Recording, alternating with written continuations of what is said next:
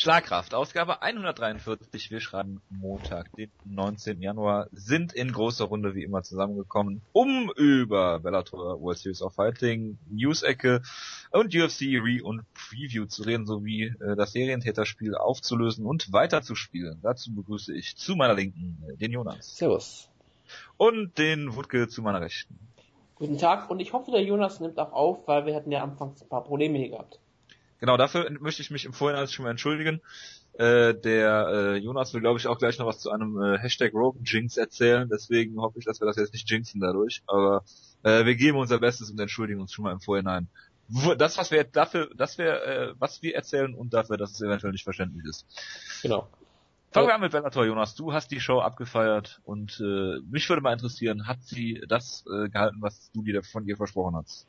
Ich wollte ja die Show eigentlich anfangen, dass ich Wutke on Air nach seiner Meinung zu Vince Russo frage, aber das lasse ich jetzt mal lieber. Dann redet ja, er sich wieder auf. Gut, ähm, nein, Bellator. Ähm, ich habe sie abgefeiert, ist ein bisschen übertrieben. Ich habe gesagt, es ist eine... Sehr gut. Ich habe gesagt, es ist eine, eine typische Scott Coker Card und das war es dann vermutlich sogar auch. Ähm, ich habe nicht unbedingt alles davon gesehen. Zum Beispiel den tollen Houston Alexander Kampf, bei dem Will Den habe ich gesehen. Bei dem Will Wutke oder, oder vielleicht Kampf, du. geguckt habe. Ja, das sagt sehr viel über dich aus, würde ich mal behaupten. Nein, das sagt das aus, dass ich, dass ich den Stream geguckt habe, äh, um drei Uhr nachts Ach so. und ich war begeistert.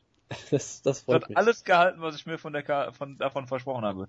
Gut. Vor allen Dingen die 30-27 Scorecard für Houston Alexander. Gut, da kann ich nichts zu sagen. Ähm, Marius Saromskis Skandal. hat, hat verloren, wie ich schon gedacht habe. Äh, ich habe die erste Runde gesehen, da haben beide War das ungefähr, vierten Rakim Spirit Wolf Kampf? nee, gegen Fernando Gonzalez, wo beide irgendwie 700 Strikes gezeigt haben. Es wurde irgendwie so gehypt als tolles Slugfest. Ich fand es irgendwie relativ schlimm eigentlich, aber okay. Was ich gesehen habe und auch mir eigentlich nicht hätte angucken müssen, weil ich habe es ja perfekt gepreviewt, war Georgie Karanien gegen Baba Jenkins, wo ich ja ziemlich genau gesagt habe, Jenkins kann Takedowns holen, aber Karanien ist ein besserer Striker und wird in die Guillotine reinrennen. Das ist auch eins zu eins so passiert und zwar sogar zweimal.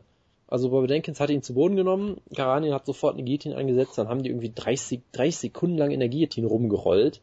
Karan hat ihn irgendwie in die Mount geflippt, dann war kurz in der Side Control, hatte aber immer noch eine Guillotine drin irgendwie, hat dann kurz einen Anaconda Choke versucht, dann wieder zurück in eine Guard und es ging wirklich 30 Sekunden gefühlt so. Dann ist Baba Jenkins endlich rausgekommen, ist wieder aufgestanden, sah dann im Stand ziemlich gut aus und hat 20 Sekunden später wieder einen Takedown versucht, ist wieder in die Guillotine reingerannt, äh, wurde dann ausgechoked und Herb Dean hat sich das dann so eine Minute angeguckt ungefähr, wie er da bewusstlos lag und hat dann den Kampf gestoppt. Also das war jetzt auch nicht unbedingt so eine Glanzstunde von ihm. Ähm, Baba Jenkins war dann auch wirklich steif wie ein Holzbrett. Das sah relativ furchterregend aus und äh, unschön, aber gut. Äh, er lag halt da so ein bisschen unglücklich, dass irgendwie seine eine Hand so eingequetscht war, sodass es irgendwie so aussah. Ja, nee, ich, ich da gab's noch ein anderes Beispiel, an das ich mich jetzt erinnere. Das sah halt so ein bisschen aus, als würde er sich irgendwie mit einer Hand irgendwie aufstützen wollen oder weiß ich nicht was. Aber das war quasi schon die Leichenstarre, die dann so eingetreten ist und deshalb hat Herb Dean die Entscheidung nicht treffen können, während Karahanien ihn ungefähr siebenmal angeschrien hat. Ähm, weil er ist klug, er hat die Guillotine nicht losgelassen, weil du weißt ja nie, was passiert, und hat dann einfach immer Herb Dean angeschrien. He's out, he's out, he's out. Immer wieder geschrien, dass du wirklich durch die ganze Halle hören konntest. Das war unfassbar laut. Und dann Entschuldigung, Herb, die müssen Lions sind aufgewachsen, das ist für ihn normal. Genau, und dann wurde der Kampf irgendwann gestoppt und ja, es war genauso, wie ich es gecallt habe. Dann wurde auch direkt gesagt, Karanje, du kriegst den Title Shot, weil der Kampf hat Scott Coker gefallen. Ja, es wurde direkt gesagt, dass du richtig gecallt hast. Das wurde auch lobend erwähnt, genau. Nee, und dann wurde halt gesagt, ja, du kriegst direkt einen Title Shot. Und dann gab's noch den Titelkampf und da habe ich sehr zwiegespaltene Gefühle, muss ich sagen. Also ich finde, dass Daniel Strauss verdammt gut ist. Ich glaube, dass Patricio Pitbull verdammt gut ist. Ich halte auch Pat Curran für verdammt gut. Das sind für mich drei Leute, die in der UFC auf jeden Fall mithalten könnten als Top 10 bis mag schlechtestenfalls Top 15 Kämpfer. Ähm, aber irgendwie diese Kämpfe in Bellator, da kommt immer so komisches Zeug bei raus. Also auf der einen Seite sind es oft auch super Kämpfe, gerade zum Beispiel Pitbull gegen Köln 1 war für mich damals sogar ein Kampf des Jahres, für Wutke war total scheiße, aber gut. ähm, und es gab ja auch einige andere gute Kämpfe und vor allem du merkst halt, das sind wirklich verdammt gute Kämpfer und es macht wirklich Spaß dazu zu gucken, aber in jedem Kampf passiert irgendwas komisches. Ich habe ja auf dem Cyborg sogar mal eine Liste gemacht, ich weiß nicht, ob ich die jetzt nochmal zitieren möchte Ich habe das sogar gelesen.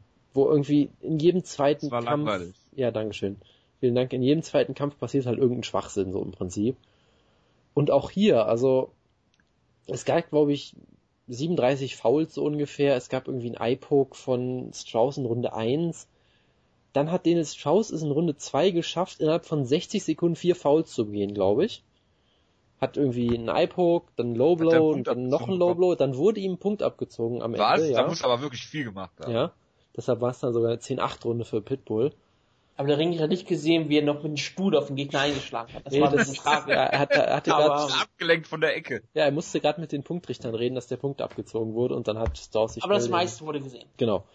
Dann gab es in Runde 4 wurde es dann noch absurder. Dann hat Pitbull ein äh, Knie gezeigt, was sehr tief gegangen ist. Dennis Strauss ist umgefallen, so zusammengebrochen. Äh, Big John stand da dann so rum. Pitbull ist dann halt auf ihn zugegangen, hat ihn mit Schlägen eingedeckt und dann ist Big John halt drübergegangen, hat ihn weggezogen. Pitbull hat angefangen zu feiern. Dann hat Big John gesagt, nee, nee, war ein Low Blow. Hat sich aber sehr viel Zeit dafür gelassen, irgendwie dazwischen zu gehen. Es war alles vollkommen absurd. Ähm, und das hatten wir ja schon mal bei, äh, was ist das denn? Bei Strauss gegen Kern 1 oder 2 gab es ja auch dieses, dieses absurde illegale Knie von Pat Kern, wo der Kampf eigentlich auch hätte abgebrochen werden müssen. Also in diesen Titelkämpfen passieren immer so total bekloppte Sachen. Und was halt auch interessant war, Pitbull sah eigentlich nicht wirklich gut aus. Also ich habe ihm halt die zweite Runde gegeben, das war eine 10-8-Runde wegen dem Punktabzug. Äh, sonst hatte ich ihn, glaube ich, sogar jede Runde hinten. Auch wenn es ein enger Kampf war, aber ich fand, er sah jetzt trotzdem nicht wirklich toll aus. Ähm, Dennis Schaus hat ihn im Stand besiegt teilweise, was dann doch ein bisschen ungewöhnlich war. Ja, und dann hat äh, Pitbull einen Takedown geholt. Dennis Strauss hat einen Kimura versucht, während er gemountet wurde, was sehr viel Sinn macht. Ähm, und dann hat Pitbull ihn halt ausgechoked, was relativ dämlich war von Dennis Strauss, muss man sagen. Und vor allem auch so ein ganz komischer Trend, weil ähm, in dem Kampf gegen Pat Kern, dem letzten, hat er auch relativ klar geführt, hat dann auch irgendwas total Beklopptes gemacht und wurde irgendwie wenige Sekunden vor Kampfende ausgechoked. Und hier war es halt wieder genau das gleiche. Also sehr komische Streak, die Dennis Strauss da hat. Darf ich kurz mal Ja. Frage stellen? Bitte. Hast du gerade gesagt, dass, Daniel Strauss, dass du Daniel Strauss jede Runde vorne hattest? Äh, bis auf die zweite, die hatte ich eine 10-8 für Pitbull. Ach so, wegen dem Low Blow. Genau, aber die hätte er auch so Okay, gewonnen äh, für mich. Ja, okay, ja. Wie gesagt, die Runden, es waren durchaus einige enge dabei. Es gab wohl auch Leute, die es ausgeglichen hatten oder vielleicht sogar Pitbull vorne hatten. Aber er sah halt nicht, sag ich mal, wie der Weltenzerstörer aus, der er sonst ist. Und ja, es war halt irgendwie so ein Kampf, wo ich sage, auf der einen Seite hast du gesehen, beide sollten eigentlich in der UFC kämpfen und sehen richtig gut aus. Und auf der anderen Seite ist halt wieder so viel Schwachsinn passiert, dass du den Kampf eigentlich komplett ignorieren musst. Also ich finde, allein diese vier Fouls in einer Runde oder sowas, das kannst du eigentlich fast schon überhaupt nicht werten. Das ist eigentlich total absurd. Ich habe dann direkt zwei Fragen an dich. Bitte. Ähm, vor dem Kampf, das muss ich ganz ehrlich sagen, nach dem Kampf war es ein bisschen abgeklungen, habe ich ab und zu mal gelesen, dass viele Leute sagen, dass ähm, Pitbull der beste Kämpfer ist, der nicht unter UFC-Vertrag steht. Ja. Würdest du die Meinung immer noch teilen? Oder teilst du sie überhaupt nicht? Wer ist es dann? Ähm, da müsste ich jetzt ewig drüber nachdenken, wen es alles so gibt. Ich hätte der vermutlich vor dem Kampf zugestimmt und tendenziell würde ich es glaube ich immer noch tun. Mir fällt jetzt halt keine klare, keine, keine klare andere Person ein. Außer vielleicht Mirko Krokop, zu dem wir vielleicht in der News-Ecke noch kommen, der natürlich auch aktuell sehr, sehr Natürlich gut kommen ist. wir dazu. Nee, aber sonst fällt mir jetzt kein klarer Kandidat ein, das kann man Aoki. so sagen. Äh, nein. Nicht mehr. Genau. Schade. Und die andere Frage war natürlich, Viviano Fernandes, Team Schlagkraft, was? was was würde passieren, wenn Maximo Blanco gegen Dennis Strauss antritt? Das, äh, ich sage einfach mal so, ich habe einen neuen Traumkampf. Danke dafür. 25, 25 geht der aus. Genau. Ja. Danke für diese, danke für diese, da werde ich heute Nacht von träumen, glaube ich. Hervorragend. Worüber müssen wir noch reden? Nicht bei Bellator, ne?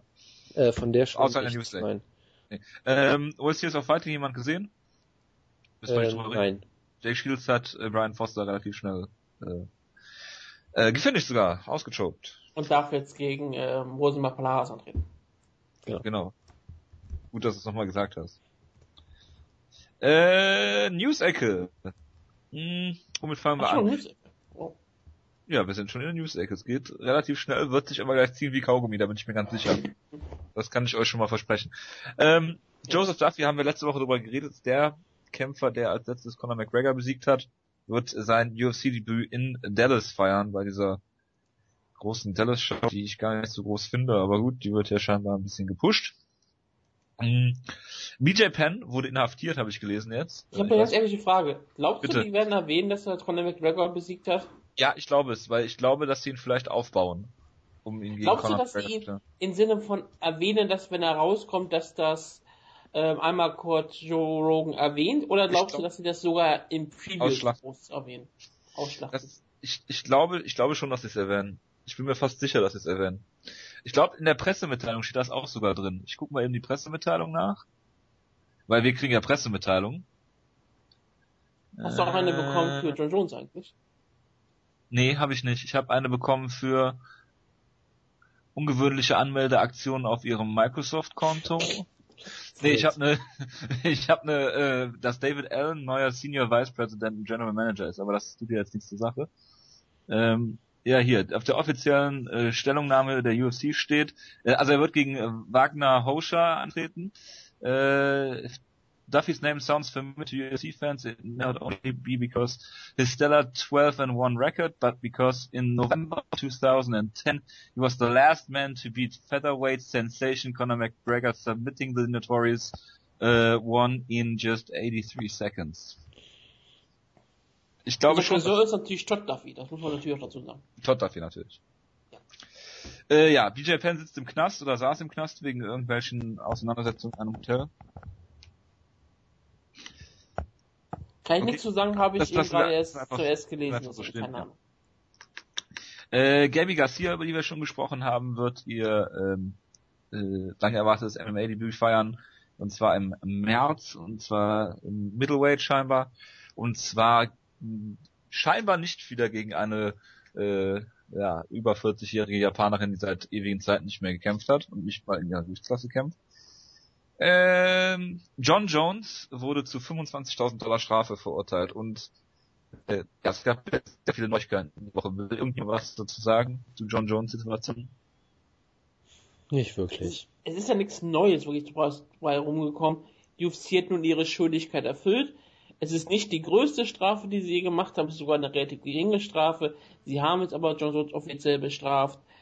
25.000 Dollar gehen an eine Drogenpräventivmaßnahme in Las Vegas oder auch immer. John Jones hat eine Reue getan. Der ist jetzt heute, heute Nacht wird er interviewt oder wurde, wird das Interview ausgestrahlt, was sie bei, bei Fox Sports dann zeigen werden. Es hat, glaube ich, sogar fast eine eigene Sendung, mehr oder weniger. Der Fokus ist da sehr, sehr stark drauf. Man hat schon erste Bilder gesehen, wie meistens John Jones sehr fröhlich lacht. Also sieht man, wie ernsthaft das Interview geführt wird. Es wird ein riesengroßes Geständnis werden. Und danach werden wir erfahren, dass John Jones schwanger ist. Ja.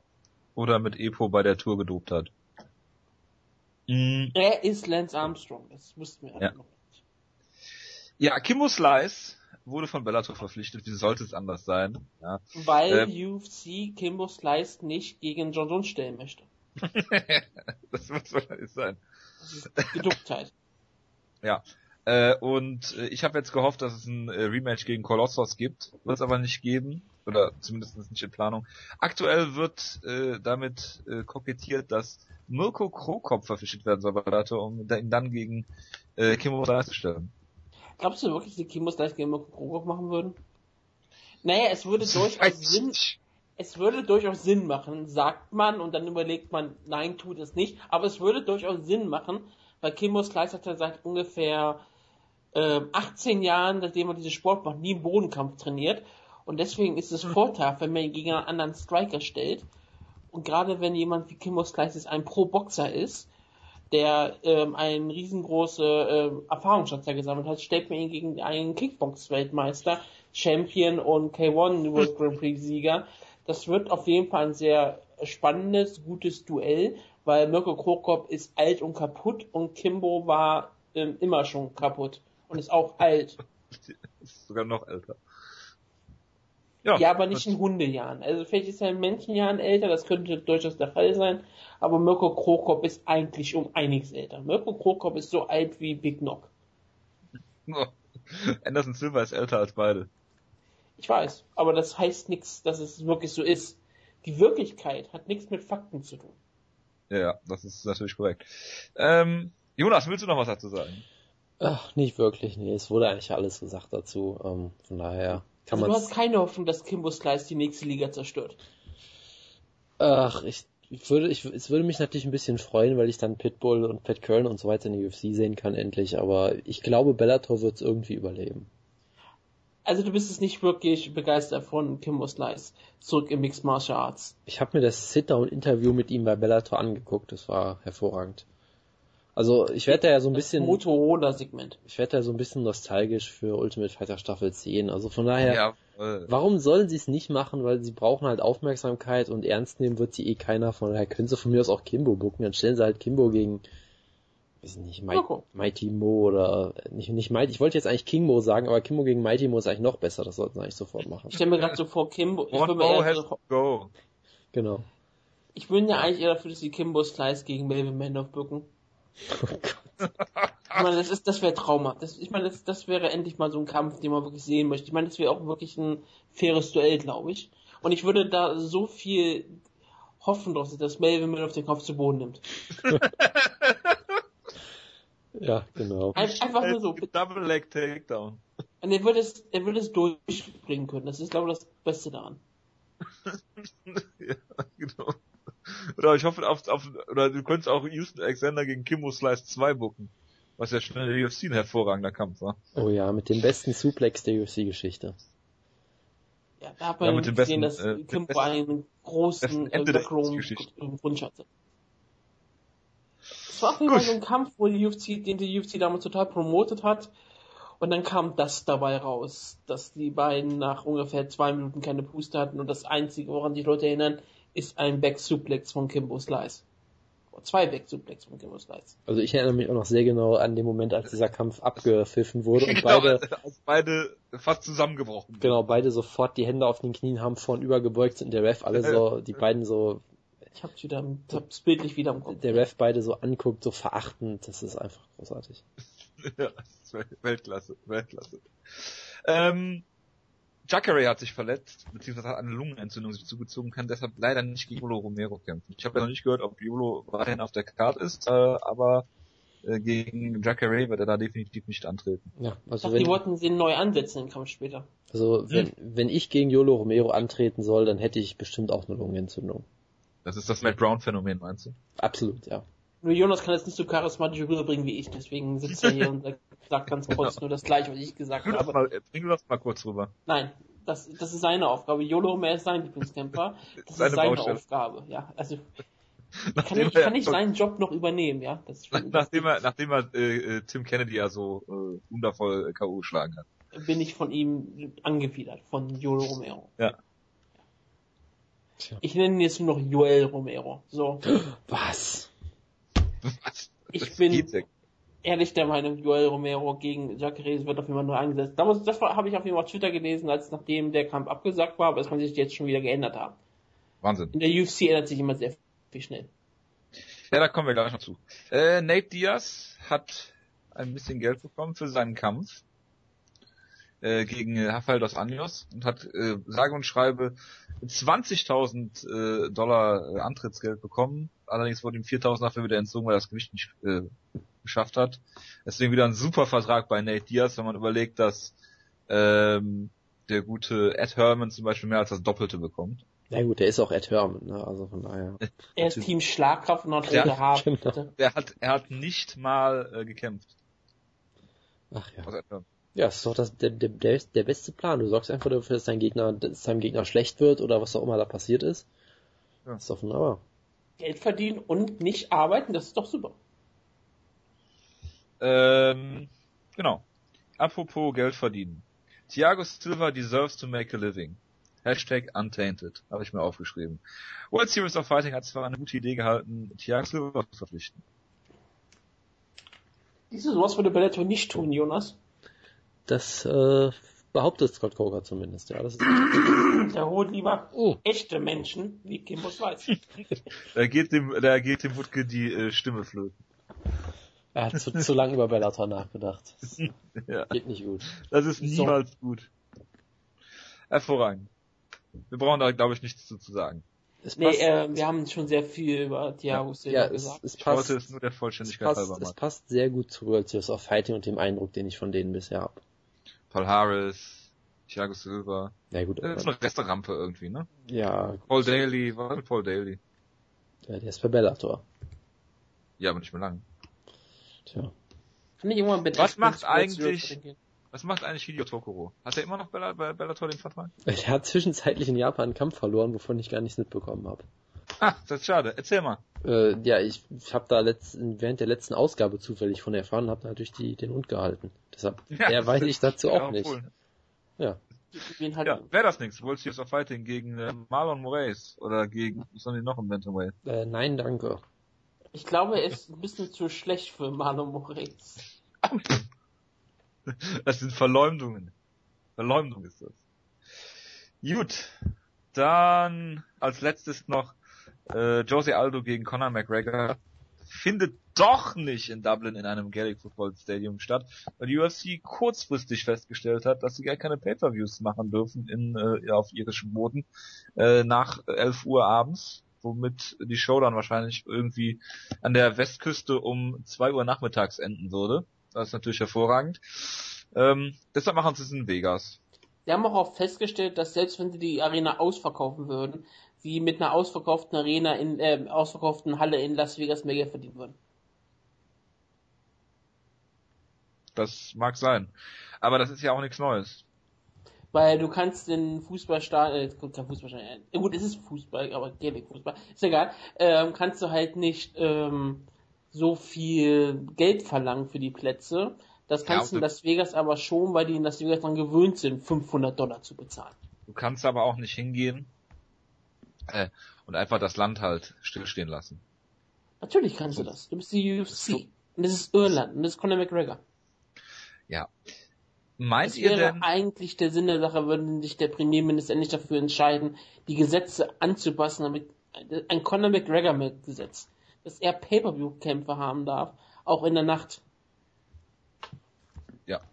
ich denke, dass der Premierminister das äh, vorschlagen würde. Und nicht? äh, ja, vielleicht machen sie es auch dazu äh, hier so äh, Pflicht, Pflichtveranstaltungen. Für jeden. Ich meine, er äh, muss ja auch hoffen, dass Conor McGregor nicht mal gegen ihn antritt. Er würde ja aktuell gewinnen. Und dann die Monarchie einführen. Ähm, Conor McGregor hat übrigens, das vergessen viele, noch nie einen Pay-Per-View verkauft in seinem Leben. Ähm, deswegen die Frage, wird das eine Enttäuschung? Jose Aldo, der auch noch nicht dadurch geglänzt hat, viele Pay-Per-Views zu verkaufen wie Conor McGregor.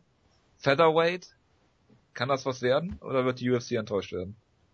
Die Show Beziehungsweise war wie ist ein überhaupt die- relativ großer Erfolg heute Nacht, den ersten Zahlen zu urteilen. Conor McGregor wurde promotet wie verrückt und er, sie haben einen klaren Kampf auch promotet mit Jose Aldo direkt danach und haben die Show auch mit Jose Aldo beendet. Ähm, die Leute glauben an die Geschichte und er hat ein Conor McGregor hat ein Startpotenzial und ich meine, Jose Aldo hat perfekt darauf reagiert. Und ich glaube, es ist durchaus möglich, dass es ein relativ großer Kampf wird. Relativ großer Kampf im Sinne von, was ist möglich mit Featherweight und was ist möglich mit Conor McGregor. Ich glaube nicht, dass Conor McGregor die männliche Ronda Rousey wird. Das glaube ich einfach nicht. Dafür sind die attraktiv genug. Aber ich glaube auch nicht, dass er, er hat immer diesen, hat er diesen Nachteil. Er ist halt klein. Er ist halt nur fürs irische Publikum da. Ist er ein riesengroßer Star. Und ich weiß nicht, ob er jemand sein wird, der vielleicht äh, TV-Ratings ziehen kann, aber vielleicht keine Paywheels verkauft. Ich glaube schon, dass sie schon erfolgreich wird im Sinne, genau wie die Johnny Hendricks und Robbie Lawler Show. Aber ob die drüber hinausgeht, das weiß ich nicht. Aber das war ja auch schon ein Riesenerfolg, weil Jose Aldo ja vorher sonst nichts gezogen hat. Und wenn auf einmal diese Show 400.000 Bytes oder sowas erzielt, so als grobe Nummer einfach mal in den Raum geworfen, dann wäre das schon eine riesige Zahl und würde auch Conor McGregor als ähm, Star richtig zementieren. Was wäre die Zahl? 400.000? Ja, Aber erwartet sich UFC nicht mehr? Jonas? ich glaube nicht. Ähm, weiß ich, ich habe keine Ahnung, was die sich erwarten. Ich halte 400.000 für vorsichtig optimistisch. So, also wenn ich da alles über 300.000 wäre eigentlich ein Erfolg. Ja. optimistisch hältst. ja, ist doch so. Es ist Jose Aldo. Was willst du da wissen? Also, und vor allem, es braucht halt Zeit, bis jemand zu einem Star wird. Ich meine, wir haben das ja, glaube ich, schon mal aufgebröselt. Irgendwie, Conor McGregor hat irgendwie in seiner Karriere, jetzt hat er einmal eine Show geheadlined, davor hat er einmal beim Pay-Per-View gekämpft, den äh, keiner gekauft hat. und dann irgendwie zweimal Ja. auf Fight Pass und einmal in Prelims auf Fox Sports One oder irgendwie sowas in der Art. Also, der wird jetzt kein riesen Pay-Per-View-Draw sein, da wäre ich mir relativ sicher. Sie werden es hypen, der Hype wird gut sein, sie werden einen guten Trailer machen. Alles andere wird sich dann zeigen müssen. Also von daher, man muss, man darf das vielleicht auch nicht zu sehr überbewerten, weil Wir sind gleich eh jetzt noch über Conor McGregor als Person reden, das aber erst, glaube ich, erst das ist noch eine andere. Sache. Ja, aber prinzipiell Stars entstehen halt meistens nicht äh, über die Nacht quasi. Also von daher, das braucht halt eine Weile und ich glaube, er ist auf einem sehr guten Weg, aber ich glaube jetzt nicht, dass er jetzt ein riesen Pay-Per-View-Draw auf einmal sofort ist. Ist er denn wirklich ein so großer Star in Irland oder bei den äh, irischstämmigen Amerikanern, wie er dazu gemacht wird? Ich nehme da als Beispiel mal Fußball. Fußball ist ja eigentlich überhaupt nicht groß in Irland, aber wenn ähm, die sehr begeisternden irischen Fans dann immer ähm, so auf den Bühnen dieser Welt sind, ich erinnere da an die, was war das, Euro 2012 zum Beispiel, ähm, wo die doch sehr, sehr viel Eindruck hinterlassen haben. Ist das, trügt dieser Schein vielleicht ein bisschen? Ich sag mal so, er ist in der Nische der Kampfsport interessierten irischen Fans auf jeden Fall der größte Star, den sie je hatten. Ich wüsste jetzt nicht viele Boxer, die vielleicht in dem Sinne vergleichbar sind in Irland. Deswegen kann ich dir das nicht sagen, ob es da noch irgendwelche größeren Namen gibt, aber auf jeden Fall im Kampfsportbereich. Und Leute, die darin ähm, wenigstens etwas interessiert sind, kann dann ein Riesenstar sein. Aber er kann natürlich auch so ein Phänomen sein, wie zum Beispiel für Großbritannien Ricky Hatton war, der auch n- nie, der halt mit anderen riesengroßen Stars riesengroße Pirates, das sieht aber nie vor sich alleine. Also wenn der mal so groß wird wie Ricky Hatton, dann äh, muss schon, glaube ich, sehr viel richtig gehen. Ja, Irland ist auch kleiner als Großbritannien. Ich weiß, nur jetzt Ricky Hatton als Negativbeispiel fand ich jetzt ein Ich bisschen, wollte gar nicht, ich, aber er war halt War doch bei ein, richtig, oder? Keine Ahnung, Was? es klang halt so ein bisschen also einschränkend irgendwie. Es könnte sein, Nein, dass er quasi ein, nur, es- einschränken im Sinne von, er war ein gigantischer Superstar in dem einen Raum. Aber er war nie der gigantische Weltstar, den die Leute vielleicht dann mal vermutet haben, dass er sein könnte. das mag sein. Aber gut, das hat man auch mal von, von ähm, äh, Manny Pacquiao behauptet und der hat sich dann auch bewiesen. Gibt jetzt einen Kampf gegen Mayweather, ne? Hab ich gelesen. Ja, ja klar. ja klar, ist ja, steht ja eigentlich schon seit Jahren. Das, fest. das steht fest, genauso wie ähm, Jose Aldo gegen Conor McGregor in Irland stattfinden wird. Bist du gerade aus dem Jahr 2007 zu uns gekommen, Jojo? Ja. Ja, Glaub wir schon, reden ne? über Kimbo Slice. das ist wohl richtig. Ach ja. Sagen 1 zu 0 für dich. So, das waren die News, die ich so aufgeschrieben habe. Ich habe noch ein paar Kampfansetzungen. Sind eigentlich viele schöne dabei. Auch ein, zwei nicht so schöne. Nein. Äh, fangen wir an mit äh, George Masvidal, der gegen Bobby Green antritt. Oder Wo Bobby Green halt- nicht mal seine Karriere beenden? Wer? Oder Bobby Green nicht mal seine Karriere beenden? Nee, George Thompson wollte seine Karriere beenden, oder? Bobby Green hat Na. auch drüber geredet, glaube ich, aber Ja, oh, Ahnung. tja, es ist ein wunderbarer Kampf. Schon, ja. Also ich finde auch gut, dass Bobby Green dann deine nächste Niederlage kassieren wird, aber der Kampf an sich macht auf jeden Fall Sinn. Mag George Masvidal irgendwie. Klassischer Gatekeeper. Ja, Ähm, bitte? Game Bread. Äh, Ricardo Lamas kämpft gegen Chad Mendes. Absoluter äh, Must-See-Kampf im Featherweight. Das ist ja, glaube ich, auch das, was ich damals vermutet habe, weil die halt beide nicht mehr um? Titel antreten werden demnächst. Deshalb stellst du sie halt gegeneinander. Ist doch wunderbar. Ja, ist es auch. Und wenn nicht, Ja, kann Ricardo Lamas halt immer noch Comedy-Schauspieler werden. Habt ich das dann- gesehen? Kann sich mit Nick zusammentun, die beiden kriegen dann ihre eigene Comedy-Show. Ja, das Ich habe eine Minute reingeguckt, ich habe Ricardo Lamas nicht mal erkannt. war's denn gut? Nein. Kennt ihr noch, kennt ihr dieses äh, äh, äh, Jorge Rivera? Oh nee, ich hatte Äh, befürchtet, 80s dass du damit jetzt anfängst. Ja, natürlich. Oh. Das ist so gut. Weiß jetzt nicht einmal Also- sogar gegen Tim, nee, nicht gegen Tim Kennedy, gegen Bisping war das damals. Michael Ne? Bisping hat das Ja. gemacht. Nee, stimmt, mit Tim Kennedy zusammen oder irgendwie, ja, das ist wieder scheiße Ja. gewesen. Das war hervorragend. Das Das singt auch, das singt auch Wolfgang Petri und Nina und so. Das ist sehr gut. Ich kann das jedem ans Herz legen. Ich nicht. Äh, ja, das ist noch ein Grund mehr, es sich anzugucken. Dustin Poirier kämpft gegen Carlos Diego Ferreira, also eigentlich ein Gimmikampf äh, für Poirier. Äh, Paul Felder werfen sie direkt äh, tief, tief, tief in die Lightweight Division. Die stellen ihn gegen Jim Miller. Habe ich auch Äh, gedacht, als ich das gelesen habe. Ah, super, super. Ja, kann man, kann man mal machen, ne? Ja. Das, das ist so Jonas-Booking, oder? Direkt gehypt und dann direkt verheizen. Das hat Scott, Scott Shelby in WC früher häufiger gemacht. Naja, es Dass ist, er jemand erst so einen Anführungsstrichen Gimmikampf gab, also geguckt hat, oh, jemand hat gewonnen, der sah ganz gut aus, testen wir ihn sofort mal gegen andere Haie. es ist halt eine Ja. wunderbare Chance, dich sofort zu etablieren und äh, da Paul Felder den Kampf ja gewinnen wird, ist es ja wunderbar. Ja, Paige van Zandt kämpft gegen Felice Herrick. Ja, auf das Marketing des Kampfes äh, kann ich, glaube ich, gut verzichten. Das wird, glaube ich, ganz furchtbar. Aber der Kampf selber ist in Ordnung. Also ja, das wird ähm, sehr schön promotet werden. Es ist der ideale Bro-Kampf, den man sich wünschen kann. Der, wenn sich viele, viele Fans sich sehr viele Taschentücher neben den im Monitor stellen, wenn sie den Kampf gucken werden. Okay, dann habe ich noch Rampage gegen Fabio Maldonado. Wir kommen zu Bellator. Und willkommen im Jahr 2007 habe ich das Gefühl schon wieder. Das ist doch hervorragend. Ja, Fabio Maldonado war, glaube ich, nie. Nee.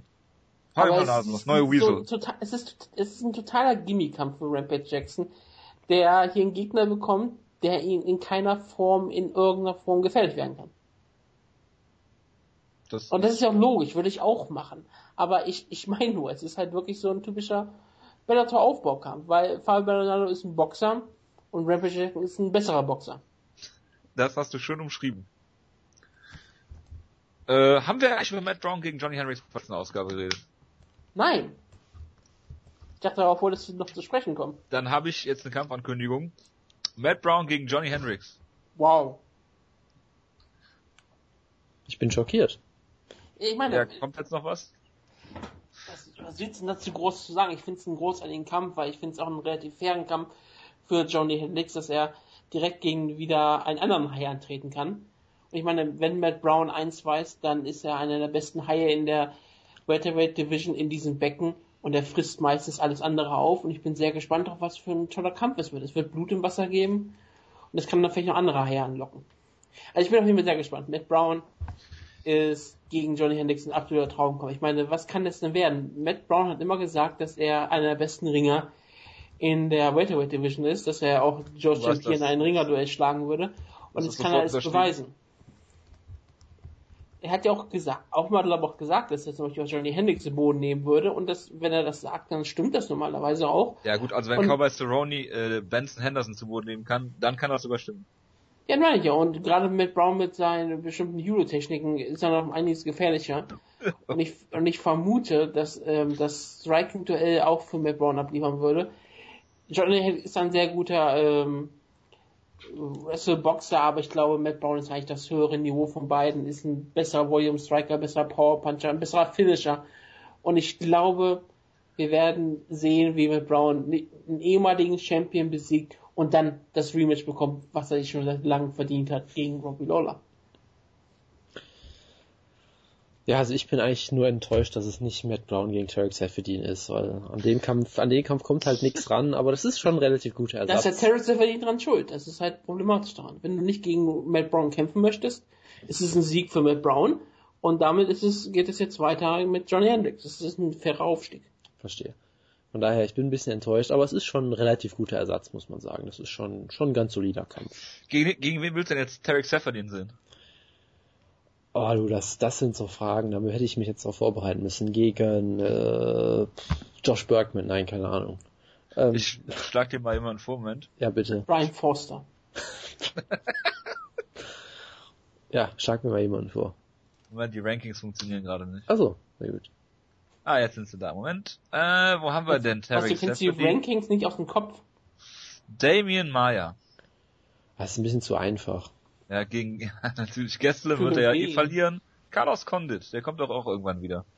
Das wäre natürlich sehr fies für Condit nach einer schweren Knieverletzung direkt wieder gegen Tarek Seferdin ran zu müssen, aber äh, Lächerlich. von- Lächerlich. von mir aus können wir das gerne machen. Da Ich werden glaube, ich glaube, dass äh, äh, Carlos Condit ihn zu Boden nimmt und von oben kontrolliert. Das ist das Absurdeste, was ich je gehört habe. Ja, ja, ja. Nee, das äh, auf so einem Niveau können wir gar nicht weiter diskutieren. Das macht keinen Sinn. Natürlich nicht.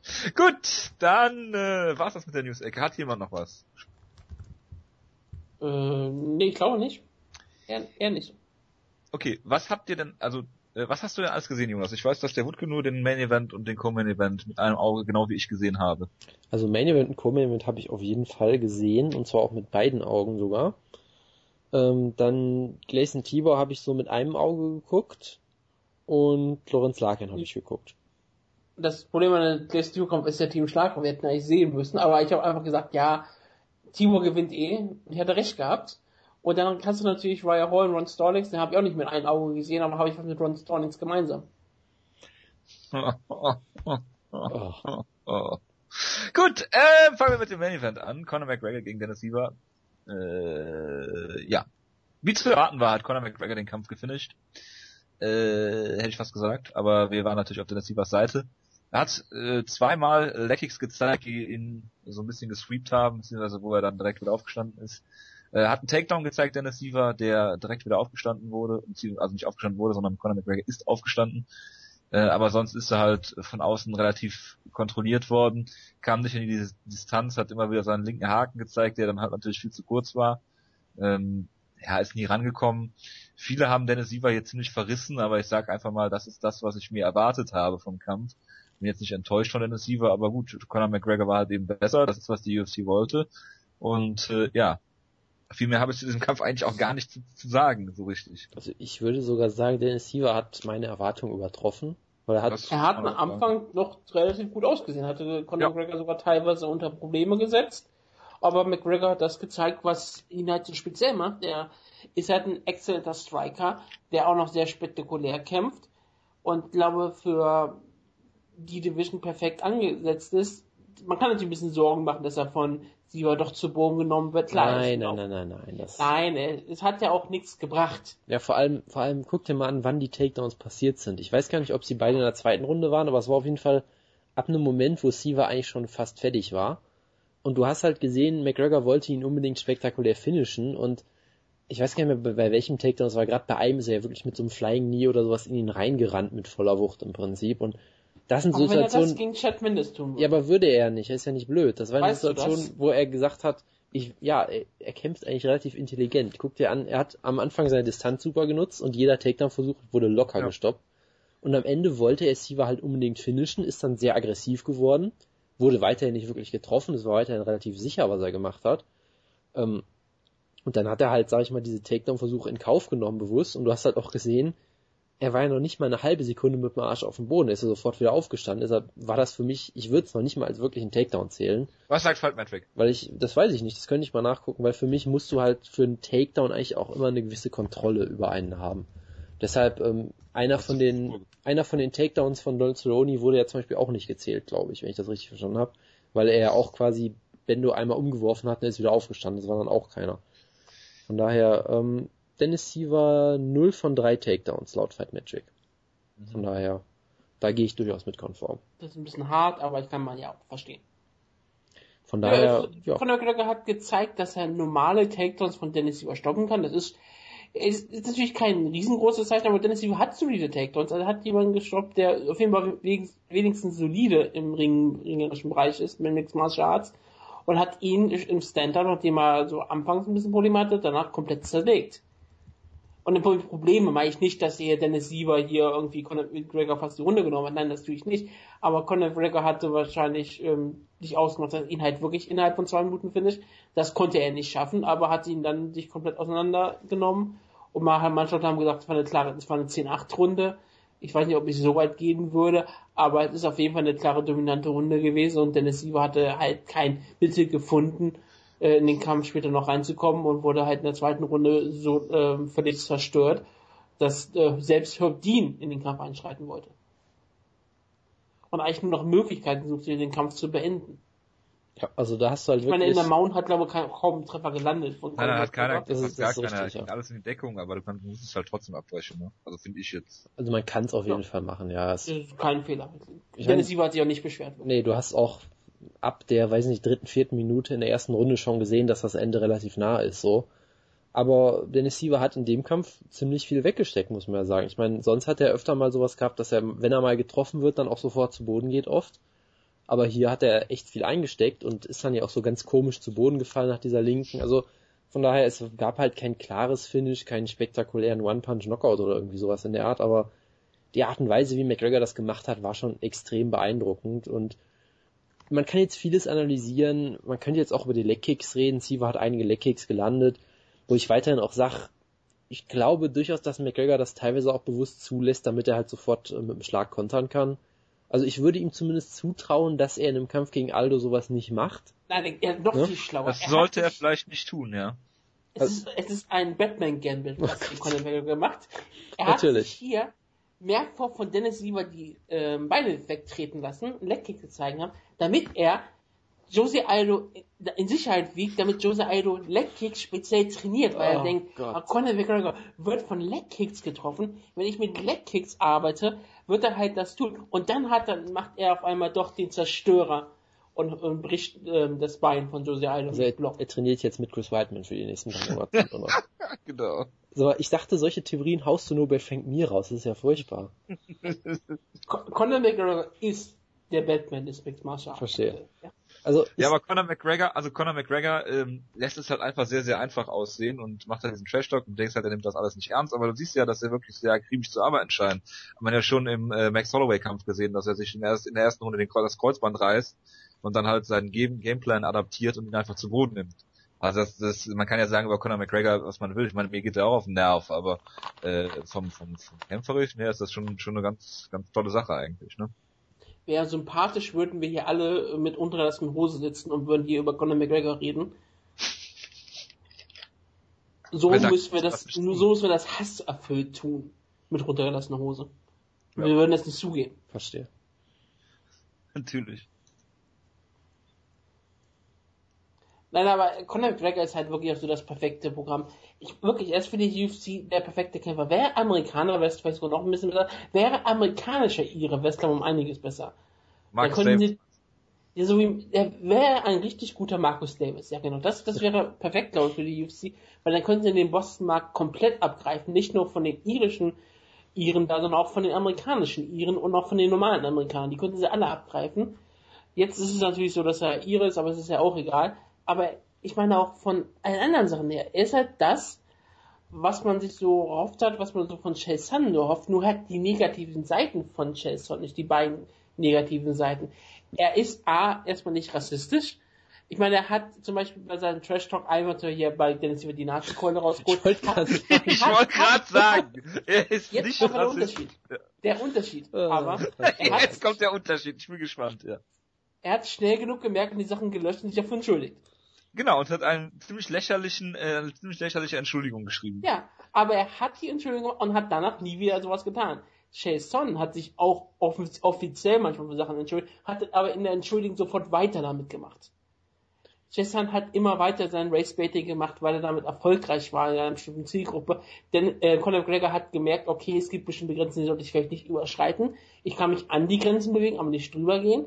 Ich sollte weiterhin mein Trash-Talking so machen, aber ich sollte halt nicht die, ich sollte nicht auf einmal anfangen, jetzt äh, schlecht über Brasilianer zu reden. Ich glaube nicht, dass er das wirklich tun wird. Er ist aber nicht so ein Idiot. Er wird aber schlecht Vielleicht nennt er Jose Aldo- einen Nazi. Ich, ich glaube nicht, dass er jetzt bald anfangen wird, dass Brasilianer irgendwie ihren Bussen Karotten hinhalten oder irgendwie. Genau, das, das wird Conor McGregor nicht tun, deswegen ist es schon ein Vorteil bei dem Trash Talk.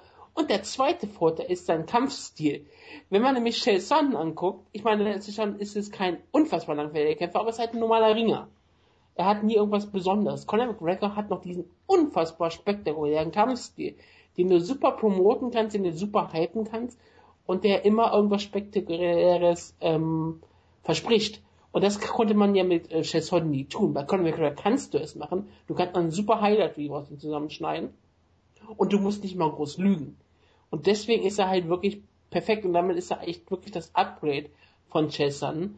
Und ich glaube, wenn wäre er ein Middleweight oder ein Lightweight, wäre er ein riesengroßer Star. Sein Problem ist seine geringe Körpergröße, aber selbst das ist eigentlich nicht das größte Problem. Man sieht ja in Boxen, wer da der größte Star ist und der wiegt auch nicht besonders viel mehr als Conor McGregor. Wie wär's, wenn, kann, kannst du mal sagen, etwas noch spektakuläreres als Chris Tuchschescherer? Nein, Okay, schade. Das hätte ich noch gerne etwas gehört. spektakuläres als Zwischensterer. Danke. Äh, Ja. Gut. Ja, also es gibt jetzt den Titelkampf, was macht man mit Dennis Siever? Oder wollen wir noch über den Kampf reden? Ich mach das ja manchmal zu schnell. Tut mir sehr leid. Äh, Dennis Siever ist halt ein Gatekeeper, den gibst du halt irgendwen.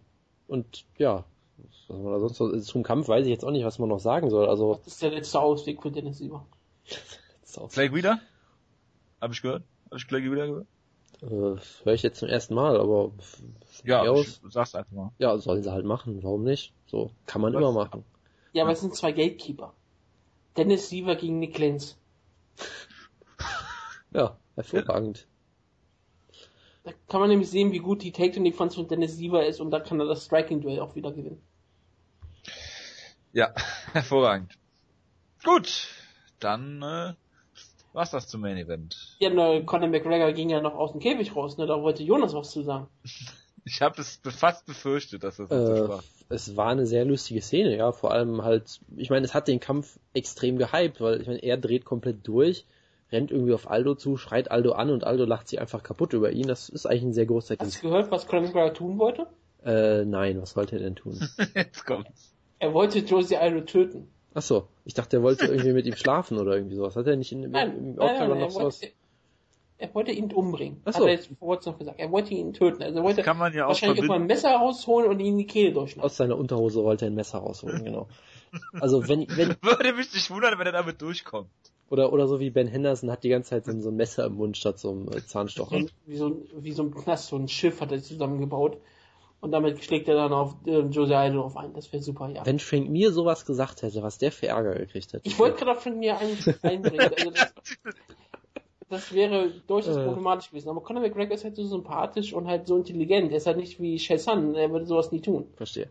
Nee, aber was ich halt ganz lustig finde, dass Aldo sich ja auch schon seit Monaten sein Gimmick ein bisschen für den Kampf ausgedacht hat. Das war ja nach dem zweiten Mendes-Kampf, hat er ja schon gesagt, ich bin der König, Mendes ist der Prinz und Conor McGregor ist der Hofnarr oder irgendwie sowas.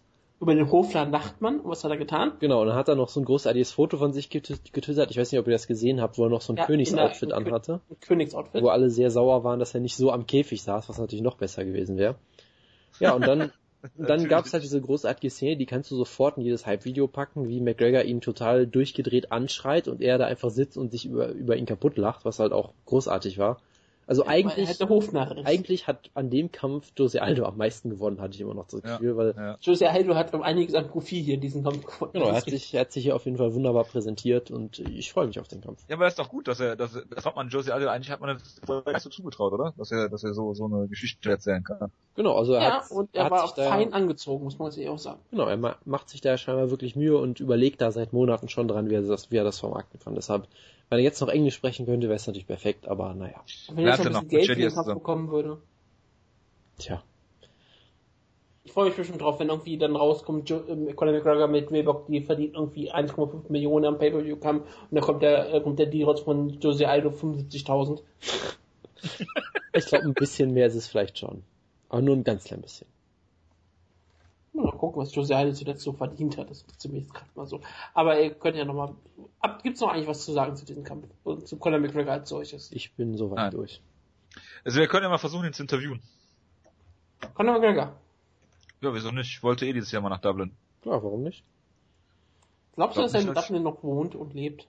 Es gibt eine Reportage, die ich letztens gesehen habe. Die Antwort ist ja. Er ja, aber es ja war auch im da. Fernsehen. Es war mit Gareth A. Davis. Okay. Ja. Deswegen. Äh, ja. Das war's zum Main Event. Co-Main Event. Donald Cerrone gegen Ben Henderson. Drei. Die größte Robbie aller Zeiten. Ist das so? Nein. Bitte. Please elaborate. Das war nämlich nicht der Fall. Ich fand's halt, es war halt dieses perfekte ka karmische Ende für Benson Henderson, dass wenn er gegen Donald Cerrone verliert, er hätte eigentlich per Triangle Choke verlieren müssen oder so, aber besseres Kam- Comic Ende war natürlich auch noch, dass er zum ersten Mal eine Decision verliert, wo die meisten Leute der Meinung waren, dass Benson Henderson gewonnen hat. Oder teilt die Jonas die Meinung jetzt nicht. Weil Jonas ist ja immer, der war ja immer gegen Benson Henderson. Ich bin, bin jetzt 100% sicher, dass auch Benson Henderson den Kampf.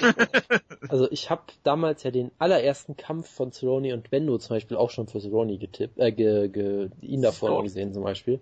Ich hatte die beiden Edgar-Kämpfe, äh, den Kampf gegen, ja das, äh, Melendez und so weiter und so fort. Und ich habe den Kampf relativ klar bei Benson gesehen, muss ich sagen. Also jetzt relativ klar in dem Sinne, dass es ein enger Kampf war, aber ich hatte trotzdem Bendo vorne irgendwie, weil ich immer noch sage. den klareren Treffern oder was? Ja, er hat irgendwie mehr gemacht, hatte ich das Gefühl. Selbst im Stand, selbst im Stand war er besser mit den Legkicks. Er hatte einen Headkick in, war das Runde 3, glaube ich. Und ich meine, Cerrone hatte mal Takedowns, aber da hat er ihn halt, da hat er halt nichts mit ihm gemacht am Boden. Er lag da ein bisschen in, in der Was Halfguard. aber komplett verrückt war. Er lag in der Halfguard einmal kurz und dann ist Bendo aufgestanden. Da war's, dann war's. Also das macht halt für mich den, das macht halt so eine Runde für mich nicht aus. Deshalb, ich habe jetzt nicht da gesessen und habe gedacht, ja Robbery und habe mich aufgeregt. Ich saß da einfach so und dachte mir so, aha, ja okay, weil der Kampf war immer noch so eng, dass ich immer noch sagen würde, da kannst du dich jetzt nicht groß beschweren. Ich hatte halt Benson vorne, weil ich sagte, zumindest in zwei von den drei Runden, ich weiß nicht mehr, ob ich die erste vielleicht an Sony gegeben habe oder vielleicht sogar einen Draw hatte oder irgendwie sowas. Aber ich sag immer noch, in zwei von den drei Runden war für mich Benson schon klar etwas besser, aber halt auch nicht viel besser. Von daher so groß aufregen, aufgeregt hat es mich jetzt auch nicht. Und von daher, du hast ja gesagt, es passt natürlich gut, weil Bendo hat immer enge Kämpfe und sehr oft gehen die zu seinen Gunsten aus und diesmal halt nicht. Von daher kann er sich Man da auch hat- nicht groß beschweren. nicht zu seinen Gunsten aus, gegen Anthony Pettis vielleicht. Das war kein enger Kampf. Für viele Leute schon. Er hat beide verloren, jetzt verstehe ich jetzt. Ach so, ach, der, ach so, ja, okay, der erste. Gut, da ja, habe ich jetzt der war auch, noch eng. ja, aber da habe ich auch noch nie jemanden gehört, der gesagt hat, dass er den hätte gewinnen sollen, ehrlich gesagt. Ja, wegen den Showclan-Gag. Das ist richtig, er wurde ja auch, ausgenommen. wurde doch, doch davon gefinisht. Genau. Das war ganz klar. Deshalb, äh, Entschuldigung. Das, vergisst, das vergessen viele. genau. Alternative Und- Ending. Oh nee, Alternate Ending. Ähm, ja. Äh, warst du fertig, Jonas? Entschuldigung, dass ich unterbrochen habe. Äh, prinzipiell schon, ja. Der Kampf äh, war ganz okay. Du hast halt gesehen, beide sind sehr, sehr gut. Das ist halt beide, das ist halt danach, danach, dadurch resultiert, dass beide so ein bisschen in so einer Pattsituation waren, dass sie halt beide nicht alle ihre Fähigkeiten unbedingt zeigen können und sich so ein bisschen neutralisiert haben. Ja, Es gab halt auch Leute, die den Kampf total scheiße fanden, sagten, äh, Sparring-Kampf hier, äh, die mögen sich zu sehr, haben sich ja vor dem glaub Kampf ich so, Problem, glaube ich. nein, das Problem glaube ich ist- nicht. Das Problem ist auch, du hast, beide Kämpfe haben sich nicht auf, aufeinander vorbereitet. das ist Du sicherlich hast auch zwei Wochen ja. Zeit. Und du hast keinen richtigen Gameplan. Und natürlich, kann- natürlich wissen beide, wie die beiden kämpfen. Ben Henderson weiß, wie Donald Cerrone kämpft, sie gegeneinander gekämpft. Donald Cerrone weiß, wie Ben Henderson kämpft. Die schauen ihre Kämpfe aufmerksam, die verfolgen Mixed Martial Arts. Das sind- beide nicht Rampage Jackson. Das sind zwei Leute, die Mixed Martial Arts verfolgen. Die Leute trainieren und auch die bei den Shows anwesend sind. Ich glaube Also nicht, die wissen, ich glaube nicht, dass Cerrone MMA-Kämpfe guckt, aber das ist nochmal eine ganz andere Frage. aber er trainiert MA-Kämpfer. Klar, in seinem, in seinem äh, AV guckt er immer, da bin ich mir ganz sicher. Also deswegen, auf jeden Fall sind sie sich bewusst wie- von den Stärken und Schwächen der Gegner ganz klar gegenüber. Deswegen äh, müssen sie jetzt keinen riesen Gameplay machen. Aber wenn du natürlich acht Wochen auf den Kampf trainierst oder sechs Wochen, hast du natürlich eine ganz andere Voraussetzung. Und gerade wenn jemand wie Donation schon vor 15 Tagen einen Kampf hat, da musst du teilweise auch bestimmt mal etwas mehr die Handbremse anziehen, um die Kondition besser zu bewahren. Und Benson Henderson hat auf einen ganz anderen Kampf trainiert. Und dann kommen halt solche Nachteile raus. Und dann kommt, wie gesagt, wie du auch sagst, dass die beiden natürlich sich neutralisieren und dass sie halt ein so hohes Niveau haben. Und das hast du halt manchmal, dass du auf einem so hohen Niveau teilweise dann nicht die besten Kämpfer hast. Und wenn etwas schlecht läuft, hast du meist die spektakulären Kämpfe. Frage. Hat dieser Kampf Donald Cerrone wirklich gut getan? Ja. Er hat es den, er hat jetzt Benson Henderson besiegt, den er vorher nicht besiegen konnte. Er hat jetzt diesen letzten großen Namen besiegt. Er hat zum ersten Mal, glaube ich, einen Champion besiegt, oder? Einen ehemaligen Champion. In der Hinsicht. Oder hat, hat er vorher schon mal einen Champion besiegt? Das Er hat den Lineal Bellator Lightweight Champion Eddie Alvarez besiegt. Das ist richtig, aber ich zähle Eddie Alvarez jetzt nicht als UFC, als großen Champion, weil es Bellator war. Okay. Aber sonst hatte er, glaube ich, gegen jeden World Title Contender immer verloren. Selbst gegen Leute, die in, die, die im World Title Match verloren haben, gegen die hat er immer verloren. Und gerade diese Niederlagen Los Angeles war natürlich auch etwas, was ihn noch wirklich runtergehauen hat. Und jetzt hat er wirklich Eddie Alvarez, Mike Jury und Ben Henderson besiegt. Das ist, ähm, er hat jetzt mit Mike Ja. Jury und Ben Henderson einen Januar begonnen, wo du sagen kannst, wenn er jetzt noch einen Kampf gewinnt, ist er schon Kämpfer des Jahres für manche Leute. Ja, Also, aber äh, muss er sich ja nicht mal ein bisschen bremsen? Ja, er hat ja schon angekündigt, dass er jetzt eine Pause einlegen wird und auf den, Das wahrscheinlich auf den zwei Title Shot Monate. warten wird. Ja, er wird Ja. wahrscheinlich auf den Title Shot jetzt warten. Bei dem Ja, aber kriegt du er kannst ihn. Du kannst ihn ja kaum gegen wen anderes stellen. Du hast noch Melendez da. Du Aber- hast, du hast Habib, sobald er fertig ist, äh, wieder gesund ist. ja Den gut, aber Kampf dem sollte wollen sie ja eh direkt schon einen Shot geben. oder nicht? Das glaube ich nicht. Nee, den Kampf, den Kampf gegen Cerrone wollten sie eh schon bucken und Ich glaube nicht, so, dass sie, ich glaube nicht, dass sie Habib unbedingt sofort einen Title Shot geben, wenn er irgendwie über ein Jahr weg war. Das glaube Ganz ich ehrlich, nicht. Donald Cerrone hat sich gerade seinen Title Shot verdient. Man sollte ihm jetzt den Title Shot geben. Ja, aber er wird eh nicht so lange warten können, weil irgendwer wird sich, ja, Pettis wird sich doch eh verletzen, bestimmt. Das ist das größte Problem an Donald Cerrone. Er sagt jetzt, dass er eine Pause einlegen wird. Und ich glaube auch, dass er eine Pause einlegt und dass er erst im Sommer wieder zurückkommt. Aber bis dahin ist wahrscheinlich Khabib wieder zurück und bis dahin hat die UFC gesagt, ey, wir brauchen einen Gegner für Khabib. Donald wird sie nicht im Sommer gegen ihn kämpfen, dann wird Donald sagen, ja, ich brauche eh Geld. Und ähm, dann wird er gegen Khabib kämpfen und wird den Kampf dann verlieren. Jupp. Da bin ich mir auch ziemlich sicher, dass Cerrone da an seine Grenzen ziemlich stark stoßen wird. Und ich denke, ich denke immer so in den Kampf und sage so, ah, Donald Cerrone gegen Pettis. Ich räume ihm wahrscheinlich bessere Chancen gegen Pettis an als gegen Nurmagomedov. Ja, aber den Kampf gab's ja schon, der war relativ sehr klar. Ja, aber es ist auch schon jetzt länger her für. Ja, ich glaube nicht, dass es, ich glaube nicht, dass sich da irgendwas dran ändern würde. Ich weiß, aber ich sehe trotzdem, dass er gegen Anthony Pettis mehr Chancen Vom, hat als vom, gegen vom Khabib Stil Nurmagomedov. her auf jeden Fall, ja. Das, ich, das Geile ist aber, wenn du sagst, das ist schon länger her für Donald Cerrone, dann denkst du, ja, es ist ein Jahr her. Ja, genau. Das ist jetzt sind äh, 20 Kämpfe da, dazwischen gewesen, war vor zweieinhalb Jahren. Gut. Was macht man jetzt mit Bendo? Das ist echt wirklich schwierig, weil äh, er ist jetzt halt Entlassen. Er sollte zu er ist jetzt wirklich komplett im Niemandsland. Also Wahrscheinlich schieben sich World Series of Fighting und Bellator ihn dann hin und her, weil sie sagen, er hat nicht genug Drawing Power. genau, Und dann geht, und dann geht er zu Ben Askren. genau. Von FC, ja. Das wäre hervorragend. Kann er hoch ins Welterweight gehen gegen Ben Askren. Vielleicht, vielleicht kann er ja auch äh, dem, ähm, kann er ja Stefan Pütz folgen und geht zu M1 Global und zu Ja. beweisen, dass das die, mit die beste Liga der, der Welt ist. Dann hätte er auch sehr viel Coverage bei Bloody Elbow. Ja, ich meine, das wäre doch, das wäre doch mal eine Entscheidung von Benson Henderson. Er geht nach Russland. Es war noch nie eine schlechte Entscheidung. Richtig. Aber ähm, ja, Benson hat jetzt wirklich ein riesengroßes Problem. Gerade, er hat gegen Rafitos Anjas und Donald Cerrone verloren. Und davor noch gegen Anthony Pettis.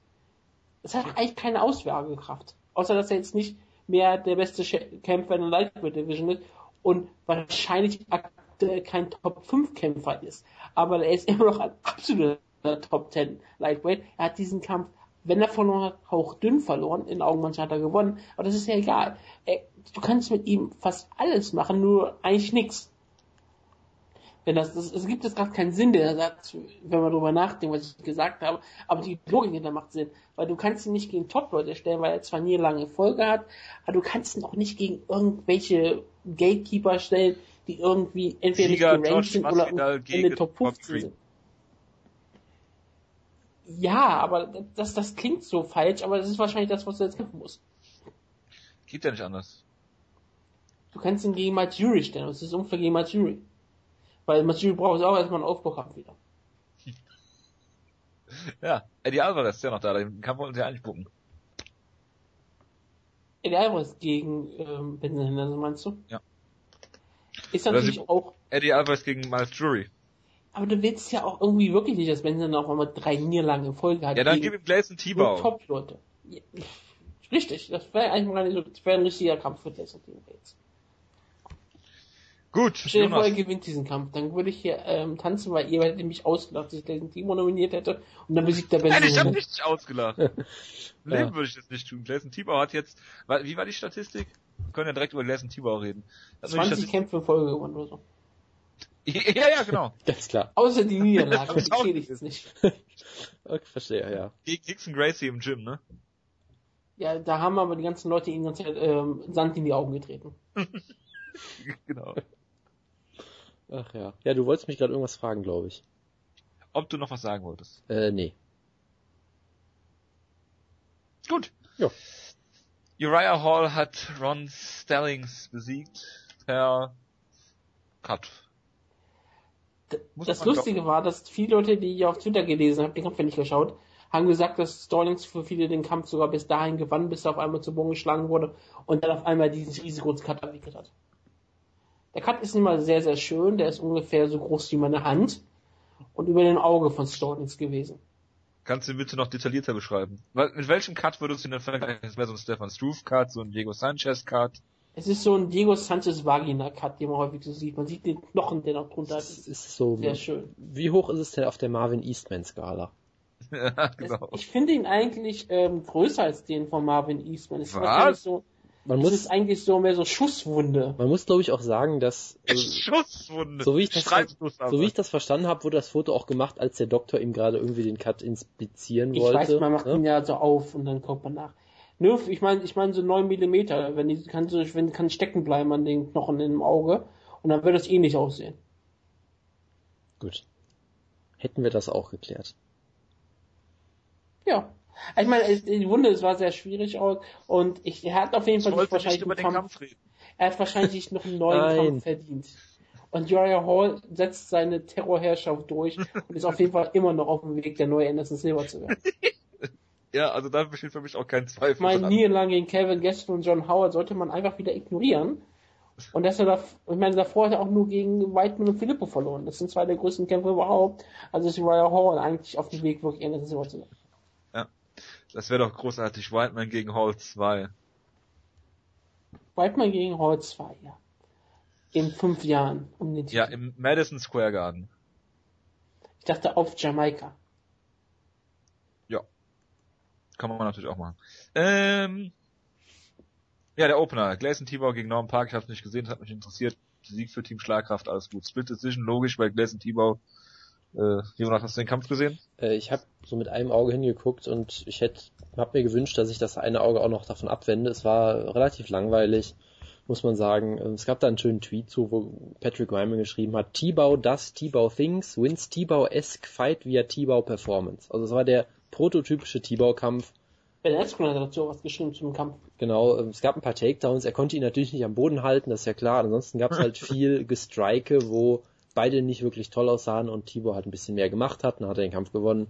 Und in der dritten Runde wurde er wieder müde und hat einen Slam gezeigt und der Gegner ist wieder aufgestanden. Es war halt der Gleison Tiborigste Kampf aller Zeiten und er war in dem Fall leider stinklangweilig. Ja, und Ben Askren hat, glaube ich, ungefähr sowas geschrieben wie, muss ich erst groß und muskulös werden, damit ich genauso spannende Kämpfe haben kann wie ähm, Gleison Tibor. Genau, dann hat, ich glaube, Jordan Breen war es geantwortet, das Geheimrezept ist, dass du die Leute sofort wieder aufstehen lassen musst, damit du ihn nochmal slammen kannst. Also hoffen wir mal, dass Ben Askren jetzt was gelernt hat. Genau. Und Äh, Ben Askren kämpft Welterweight, das geht natürlich nicht. kriegt, Solche Kämpfe sind nur in Lightweight erlaubt. kriegt Gleison Tibau jetzt nach 20 Siegen in Folge seinen Title. Hätten sich irgendwie schon so ein bisschen verdient, oder? Also er hat auf jeden Fall sich, er hat sich auf jeden Fall wieder so einen, einen richtigen Kampf verdient. Ich meine, Norman Park war 25 Schritte, Aber den verliert er dann ja auch wieder. ja, aber er hat sich ihn verdient. Und das ist Miles das Problem. Wir haben eine Niederlage wie bei Team Schlagkraft, aber das, das haben wir ja eingeräumt. Und wir haben ja darüber gesprochen, vielleicht ist es jetzt Zeit für Ben Henderson gegen Jason Das Tibor. ist halt richtig. Weil ähm, Das ist eigentlich ein Welterweight-Kampf, oder? Bei einem Gleison Tibau rechnet man ja mit, damit, dass er mal verliert. Das konnte man jetzt zum Beispiel bei einem Tom Ninimaki jetzt nicht so sehen. Nee, da waren wir ja alle gehypt, beziehungsweise eine Person. La la la la la.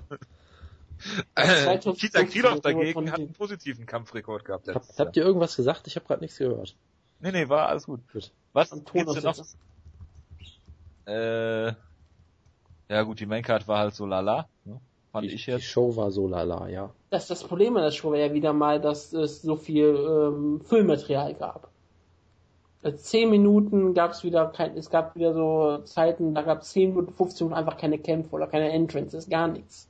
Da gab es Interviews, Gespräche und einfach kein gutes Pacing, weil die UFC halt immer überziehen möchte, um halt einen Overrun zu haben. Ach, das ist eine ganz neue Theorie. Erzähl doch mal. Wieso, das ist doch, äh, wir, haben ja darüber gesprochen, dass es eigentlich machbar sein muss, diese Show innerhalb von zwei Stunden rüber zu bekommen, aber die UFC setzt die Shows ja nicht mehr an für zwei Stunden, sondern für zweieinhalb Stunden, obwohl sie natürlich nur zwei Stunden gebucht haben. Aber das ist normal, macht der Das, Roy auch das nicht. ist aber neu, oder? ja, was, ja, es ist auf jeden Fall neu, dass es jetzt den Leuten halt ganz klar bewusst wird, dass die UFC es tut. Früher, Tja, ich hätte was nämlich ich erst bei- gedacht, dass sie da bei Fox nicht durchkommen. Zum Beispiel auf, auf dem Fox Network würden sie es nicht wirklich so tun. Bei Fox Sports 1 machen sie es, weil es ihr Sender ist. Ja, ja, ja, nee. Aber gut. Und ich muss, Äh. Entschuldigung, ich muss eins sogar noch loswerden. Ich, hab- darüber wollte ich eigentlich noch reden, dann können wir auch gerne noch alles sein lassen. Aber ich muss es loswerden. Ich muss die UFC loben. Ich muss die UFC wirklich entsprechend loben für die ganze Aufmachen des Conor McGregor Kampfes. wären sie da gescheitert, das wäre natürlich lachhaft gewesen. Aber sie haben Conor McGregor so promotet, wie sie Conor McGregor bei dieser Show promoten mussten. Was sie vorher gemacht haben mit der Silver Preview, das war alles schrecklich. Aber in der, in der Show haben sie alles perfekt gemacht. Es war die Conor McGregor Show, die wir erwartet haben. Sie haben ihm drei Videos gegeben, davon waren zwei vor dem, unmittelbar vor dem Kampf, sodass jeder, der nur für Conor McGregor eingeschaltet hat, trotzdem von McGregor noch weiter gehypt und promotet wurde, dass jeder weiß, wer Conor McGregor ist, was ihn auszeichnet, was seine Stärken sind, seine Schwächen, was ihn besonders macht. Und sie haben hier wirklich eine Show aufgezogen, die hat mehr an RTL Boxen erinnert, als an jede UFC Fight Night. Und das ist positiv. Und das hat, sage ich nochmal ganz klar, man hat gesehen, dass die UFC von der Bellator Show absolut beeindruckt war, von Tito Ortiz und Stephen Bonner, denn dieses Promotion von McGregor war die direkte Antwort darauf. Und die war erfolgreich. Zum ersten Mal wirklich ein Kämpfer so zu hypen. Und wenn sie das durchziehen, wenn sie das mit, mit Diaz und Anderson mit beiden Kämpfern machen, beim Pay-Per-View, dann wird der Pay-Per-View auch nochmal richtig aufgeweckt. Dann wird man richtig heiß sein auf die Show. Und wenn sie das noch dann bei den bei der Prelims machen, so die im freien Fernsehen laufen, dass die Leute noch vielleicht noch die Pay-Per-Views erst recht kaufen, dann mache ich mir sogar wirklich mal wieder Hoffnung, dass die UFC mal wieder etwas spektakulär und spannend sein kann. Und die haben ja auch ein wunderschönes Hype-Video für Anderson Silva und Nick Diaz jetzt promote, äh, gezeigt. Es ist absolut klasse. Die UFC kann es noch und bisher machen sie die richtigen Schritte bei diesen Kämpfen, die sie promoten können. Promoten sie jetzt aktuell exzellent. Das muss ich jetzt einfach mal sagen. Ich bin häufig sehr kritisch in der UFC gegenüber. Hier kann ich einfach nur mal sagen, super. Klasse gemacht. Das freut uns sehr. Dass du, dass UFC dich jetzt auch wieder zum MMA äh, Sport äh, zu Begeisterungsschüben treibt, so dass wir auch was davon haben, dass du wieder mit Begeisterung dabei bist. Jonas. Deswegen sage ich auch nur einen Kampf dieser Art. Und zwei Kämpfe. genau, genau, richtig. Ja. Jonas, du hast äh, Prelims ein bisschen geguckt. Äh, du hast gerade schon vorgeschlagen, zwei Minuten Rapid Fire. Äh, die Zeit läuft. Jetzt habe ich die Karte natürlich schon wieder weggelegt. Nee, ähm, Matt Van Buren, Matt Van Buren, Matt Van Buren. Ach stimmt, das Hat war verloren. auch noch scheiße. Ja, ähm, Sean O'Connell gegen Matt Van Buren. Ich habe es nicht geguckt. Matt Van Buren wurde ausgenockt. Das war ja der Serientäterkampf. Mehr muss ich, ich richtig getippt habe. auch nicht sagen. Ja, genau, Jojo hat es recht. Äh, was interessant war, Lorenz Larkin hat wieder gekämpft im Welterweight zum ersten Mal. Hat er gegen John Howard gekämpft, der natürlich jetzt kein Topkämpfer ist, aber zumindest solide. Und Larkin sah, Lorenz Larkin sah richtig, richtig gut aus eigentlich, war sehr schnell für die Gewichtsklasse, was ja auch interessant ist, weil er ja runtergekommen ist erst und hat Lorenz Larkin in Runde 1 ausgenockt und, äh, Lorenz Larkin, ja, er hat John Howard ausgenockt, so rum. Und das ist durchaus beeindruckend. Er hat ja auch immer noch einen Sieg über den amtierenden Welterweight Champion. Ich wollte es gerade fragen. Warum denkst du, dass er runtergegangen ist im Gewicht? Ähm, Natürlich, um Robbie Lawler zu kämpfen. Ja, und weil er im Middleweight halt richtig kacke aussah in der UFC. Das Nein, um gegen gut. Robbie Lawler zu kämpfen. Gut, und dann noch die andere Sache. Patrick Holohan hat, hat gekämpft, äh, der Hooligan. Ich dachte, du willst noch drüber reden, dass Nein. John Howard auch einen Terroristen verprügelt hat? Nein, das wollte ich nicht ja, machen. Ja, den Boston Bomber. Ja, hat, auch gelesen. Her herzlichen Glückwunsch. ähm, Patrick Holohan hat gewonnen. Der hat, wurde natürlich auch wieder sehr gehypt, weil er halt Ire ist und so und äh, er hat Shane Howell besiegt, sah da auch ganz gut aus. Es gab halt diesen tollen Moment, wo er die Backmount hatte und einen Rear Naked Choke versucht hat. Und natürlich, es gab den besten Rogan Jinx aller Zeiten, wo ähm, Shane Howell aus dem Rear Naked Choke rausgekommen ist und genau in dem Moment hat Rogan gesagt, oh no, he's out cold. Und dann, ach nee, doch nicht. Es, es, wir, he's out, comma cold. Ja, he's out cold und ja genau. Es war einfach nur ein Interpunktionsfehler 20 oder so. Sekunden, Jonas. Und das war interessant, weil lustig und mehr muss man zu dem Was sagst Philips du dazu, dass Sean sagen. Soriano den Kämpfer, auf den du unglaublich gehypt bist, gegen äh, Charles Rosa verloren hat? Das war, glaube ich, seine dritte Niederlage in drei UFC-Kämpfen, da war ich sehr ja. begeistert drüber. Weil sein Trainer hat ja gesagt, er ist der beste Striker, mit dem er hier trainiert hat. Das ist bestimmt richtig, weil er wurde ja immer submitted, deshalb ist das jetzt kein Gegenbeweis dafür. Zeit ist rum. Hervorragend. Gut, dass wir drüber gesprochen haben. Äh, UFC Preview, was haben wir? Ja, äh, kommen wir kurz auf die Serie das Ergebnis noch mal kurz zu sprechen. Wir hatten jetzt darüber gesprochen, Sean O'Connor hat ja mit 5 Minuten geschlagen. Deswegen sind es bei, bei, zwei Punkten, das ist aktuell der Jojo, Diaz 209, der Psycho 77, Grissom, den ich erst darauf aufmerksam machen musste. Ähm, die haben jetzt alle zwei Punkte. Wir haben auch den Dennis Hinsmann jetzt mit dabei. Dennis, ne? Oder welcher Hinsmann, der uns immer bei Facebook liked und auf Twitter folgt. Das kannst du mich doch jetzt nicht an er fragen, ich glaube Daniel. ich, da, Daniel, ich wusste was mit D. Dann einfach D-Punkt. Einfach Hinsmann und natürlich der Schelle, der uns schon seit TNA-Fans sagen, verfolgt, deswegen freue ich mich, dass er dabei ist. Mit, nicht mit dabei gemacht. Diesmal ähm, Downfall of Gaia und Feel Fred. Ihr seid geschämt. Ich shame euch jetzt hier on live auf Sendung. Shame, shame, shame. Das ist auch ein, ein, äh, eine Achterbahn der Gefühle, durch die äh, diese Leute dann hier gehen müssen. Das ist Der of genug, Gaia war ja unser Sieger von Over Under und jetzt Das hat ist ihr- richtig, da erinnere ich mich dran. Da haben auch viele Downfall of Gaia gratuliert, das hat mich gefreut auf dem Wort. Können wir jetzt mal Ja. das Preview anfangen? Können wir jetzt einmal den nächsten ähm, Serientäterkampf auslosen? Achso, ja. ja. Äh, erster Kampf ist der Main Event, wie immer, ne? Ja, und ich sage diesmal muss Jojo Stopp sagen. Ich bin gleich bereit. So, du kannst jetzt derzeit Stopp sagen. Dann kannst du Sendung natürlich auf künstlichen Länge ziehen, ne? Ja, kannst du. Wegen Mach ich, aber nicht. ich hoffe auf Nikita Krylov. Ähm, stopp. Nummer 5. Nico Mosoke und Albert Tumenov. Ei, ei, ei. Wir haben auch echt kein Glück. Aber es sind zwei Leute mit Wikipedia-Artikel. Das ist doch ein Das großes, ist großes mal- Glück in diesem Jahr 2015. Das ist im Jahr 2050 auf dem Prelim-Kampf wirklich ein großes Glück. Äh, Mosoke ist Schwede, er kämpft in seiner Heimat und der Grappler. Albert Tumenov, sein Nickname ist Einstein. Und deswegen glaube ich, dass er schon ähm, sehr schlau hier antreten wird. Hat, eine, hat sogar schon UFC-Kämpfe. Deswegen glaubst du das. Er hat drei UFC-Kämpfe. Ich habe von diesem Namen gerade zum allerersten Mal. Unglaublich. Ähm, ich habe keine Ahnung, wer das ist. Ähm, er trainiert in New Jersey, also ähm, keine Ahnung wo. Er ist Master of Sports in Combat Hand-to-Hand und in Boxen, nationaler Boxmeister. Er ist Balka. Er ist Balka-Russe. Also tippe ich ganz klar, weil er kein ähm, Dagestani ist, auf Nico Mosoke. Gut, ich, ich schließe mich an. Ich sage auch Nico Musuke. Sehr gut. Ich Nico sage, auch Kampf schon zum einen. Sieg über Alessio Sakara. Das reicht ja, glaube ich. auch. Ja, Der das kann äh, jo äh, Jorge Rivera nicht von sich behaupten. Und er hat für eine Runde lang Kelvin Gastelum besiegt.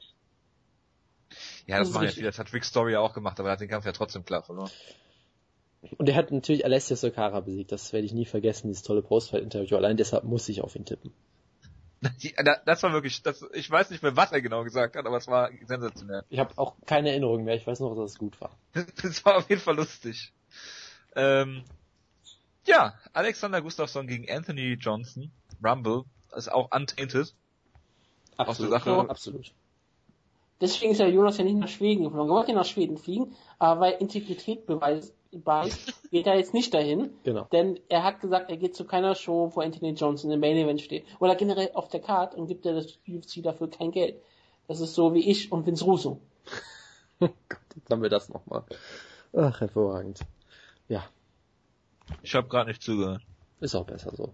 Anthony Johnson gegen Alexander Gustafsson. Jonas wollte gerade seine Meinung dazu abgeben. Ja, bitte Jonas. Ähm, wenn man alles rund um Johnson ignoriert, ist es natürlich ein hervorragender Kann man Kampf. das? Weiß ich nicht. Also rein sportlich gesehen ist es halt ein traumhafter Kampf. Ich meine, es ist der Nummer 2 Light Heavyweight gegen den Nummer 3 Light Heavyweight vermutlich sogar.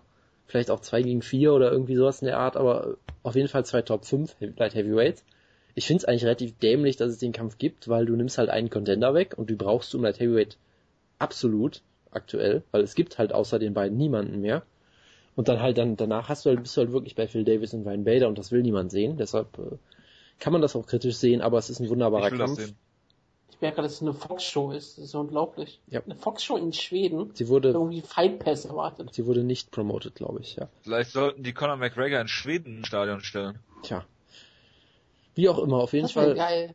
Auf jeden Fall freue ich mich sehr auf den Kampf. Ich sehe Gustafsson eigentlich dann doch als klaren Favoriten, auch wenn ich sagen muss, Johnson, der kann jeden ausnocken. Aber ich sage weiterhin, Gustafsson kann die ersten Runden überleben auf jeden Fall und ich glaube, gerade in den Championship-Runden kann er dann mit Johnson doch so ein bisschen was machen, was er will, weil Rumble ja eigentlich dafür bekannt ist, dass er keine gute Cardio hat. Sag sicherlich zu gewissen Teilen auch immer an dem extremen Weightcutting, was er gemacht hat. Es könnte natürlich sein, dass er jetzt besser ist, aber ich glaube trotzdem dran, dass Gustafsson hier Gegen Phil Davis hat er drei Runden ausgehalten. ja, da konnte er auch vollkommen bestimmen, wohin der Kampf geht. Das ist dann nicht ganz so schwierig. Ich glaube schon, dass Ja, wenn, Gustafsson, wenn du Phil Davis dich nicht zu Boden nehmen kannst, äh, kann, Genau. hast du den Kampf eigentlich ich gewonnen. glaube halt schon, dass Gustafsson ihm auch Paroli bieten kann, selbst wenn er vielleicht nicht die ersten Runden unbedingt gewinnt und dadurch halt Johnson müde macht. Deshalb, mein Tipp wäre Gustafsson per boah, TKO in Runde 4 oder so, ich weiß es echt nicht. Aber ich, ich, ich glaube schon an Sieg von Gustafsson, aber es ist ein interessanter Kampf. Wutke. Es ist wirklich ein interessanter Kampf. Ich finde es immer noch beeindruckend, wenn man Johnson als Kämpfer sieht, dass er wirklich mal als Welterweight angefangen hat. Und jetzt sehen wir ihn als riesengroßen Light Heavyweight, wo man immer noch trotzdem sagen, hm, vielleicht hat er trotzdem noch Konditionsprobleme. Das ist schon beeindruckend. Aber ja, äh, es ist ein Kampf zweier ähm, besten Light Heavyweights gibt. Und ich meine, Light Heavyweight war mal die Premier Division der UFC. Und wenn man sich solche Kämpfe anguckt, auf diesem Niveau, dann denkt man auch wieder, ja, da kann es auch wieder hinkommen. Aber das kommt halt da vieles nicht nach.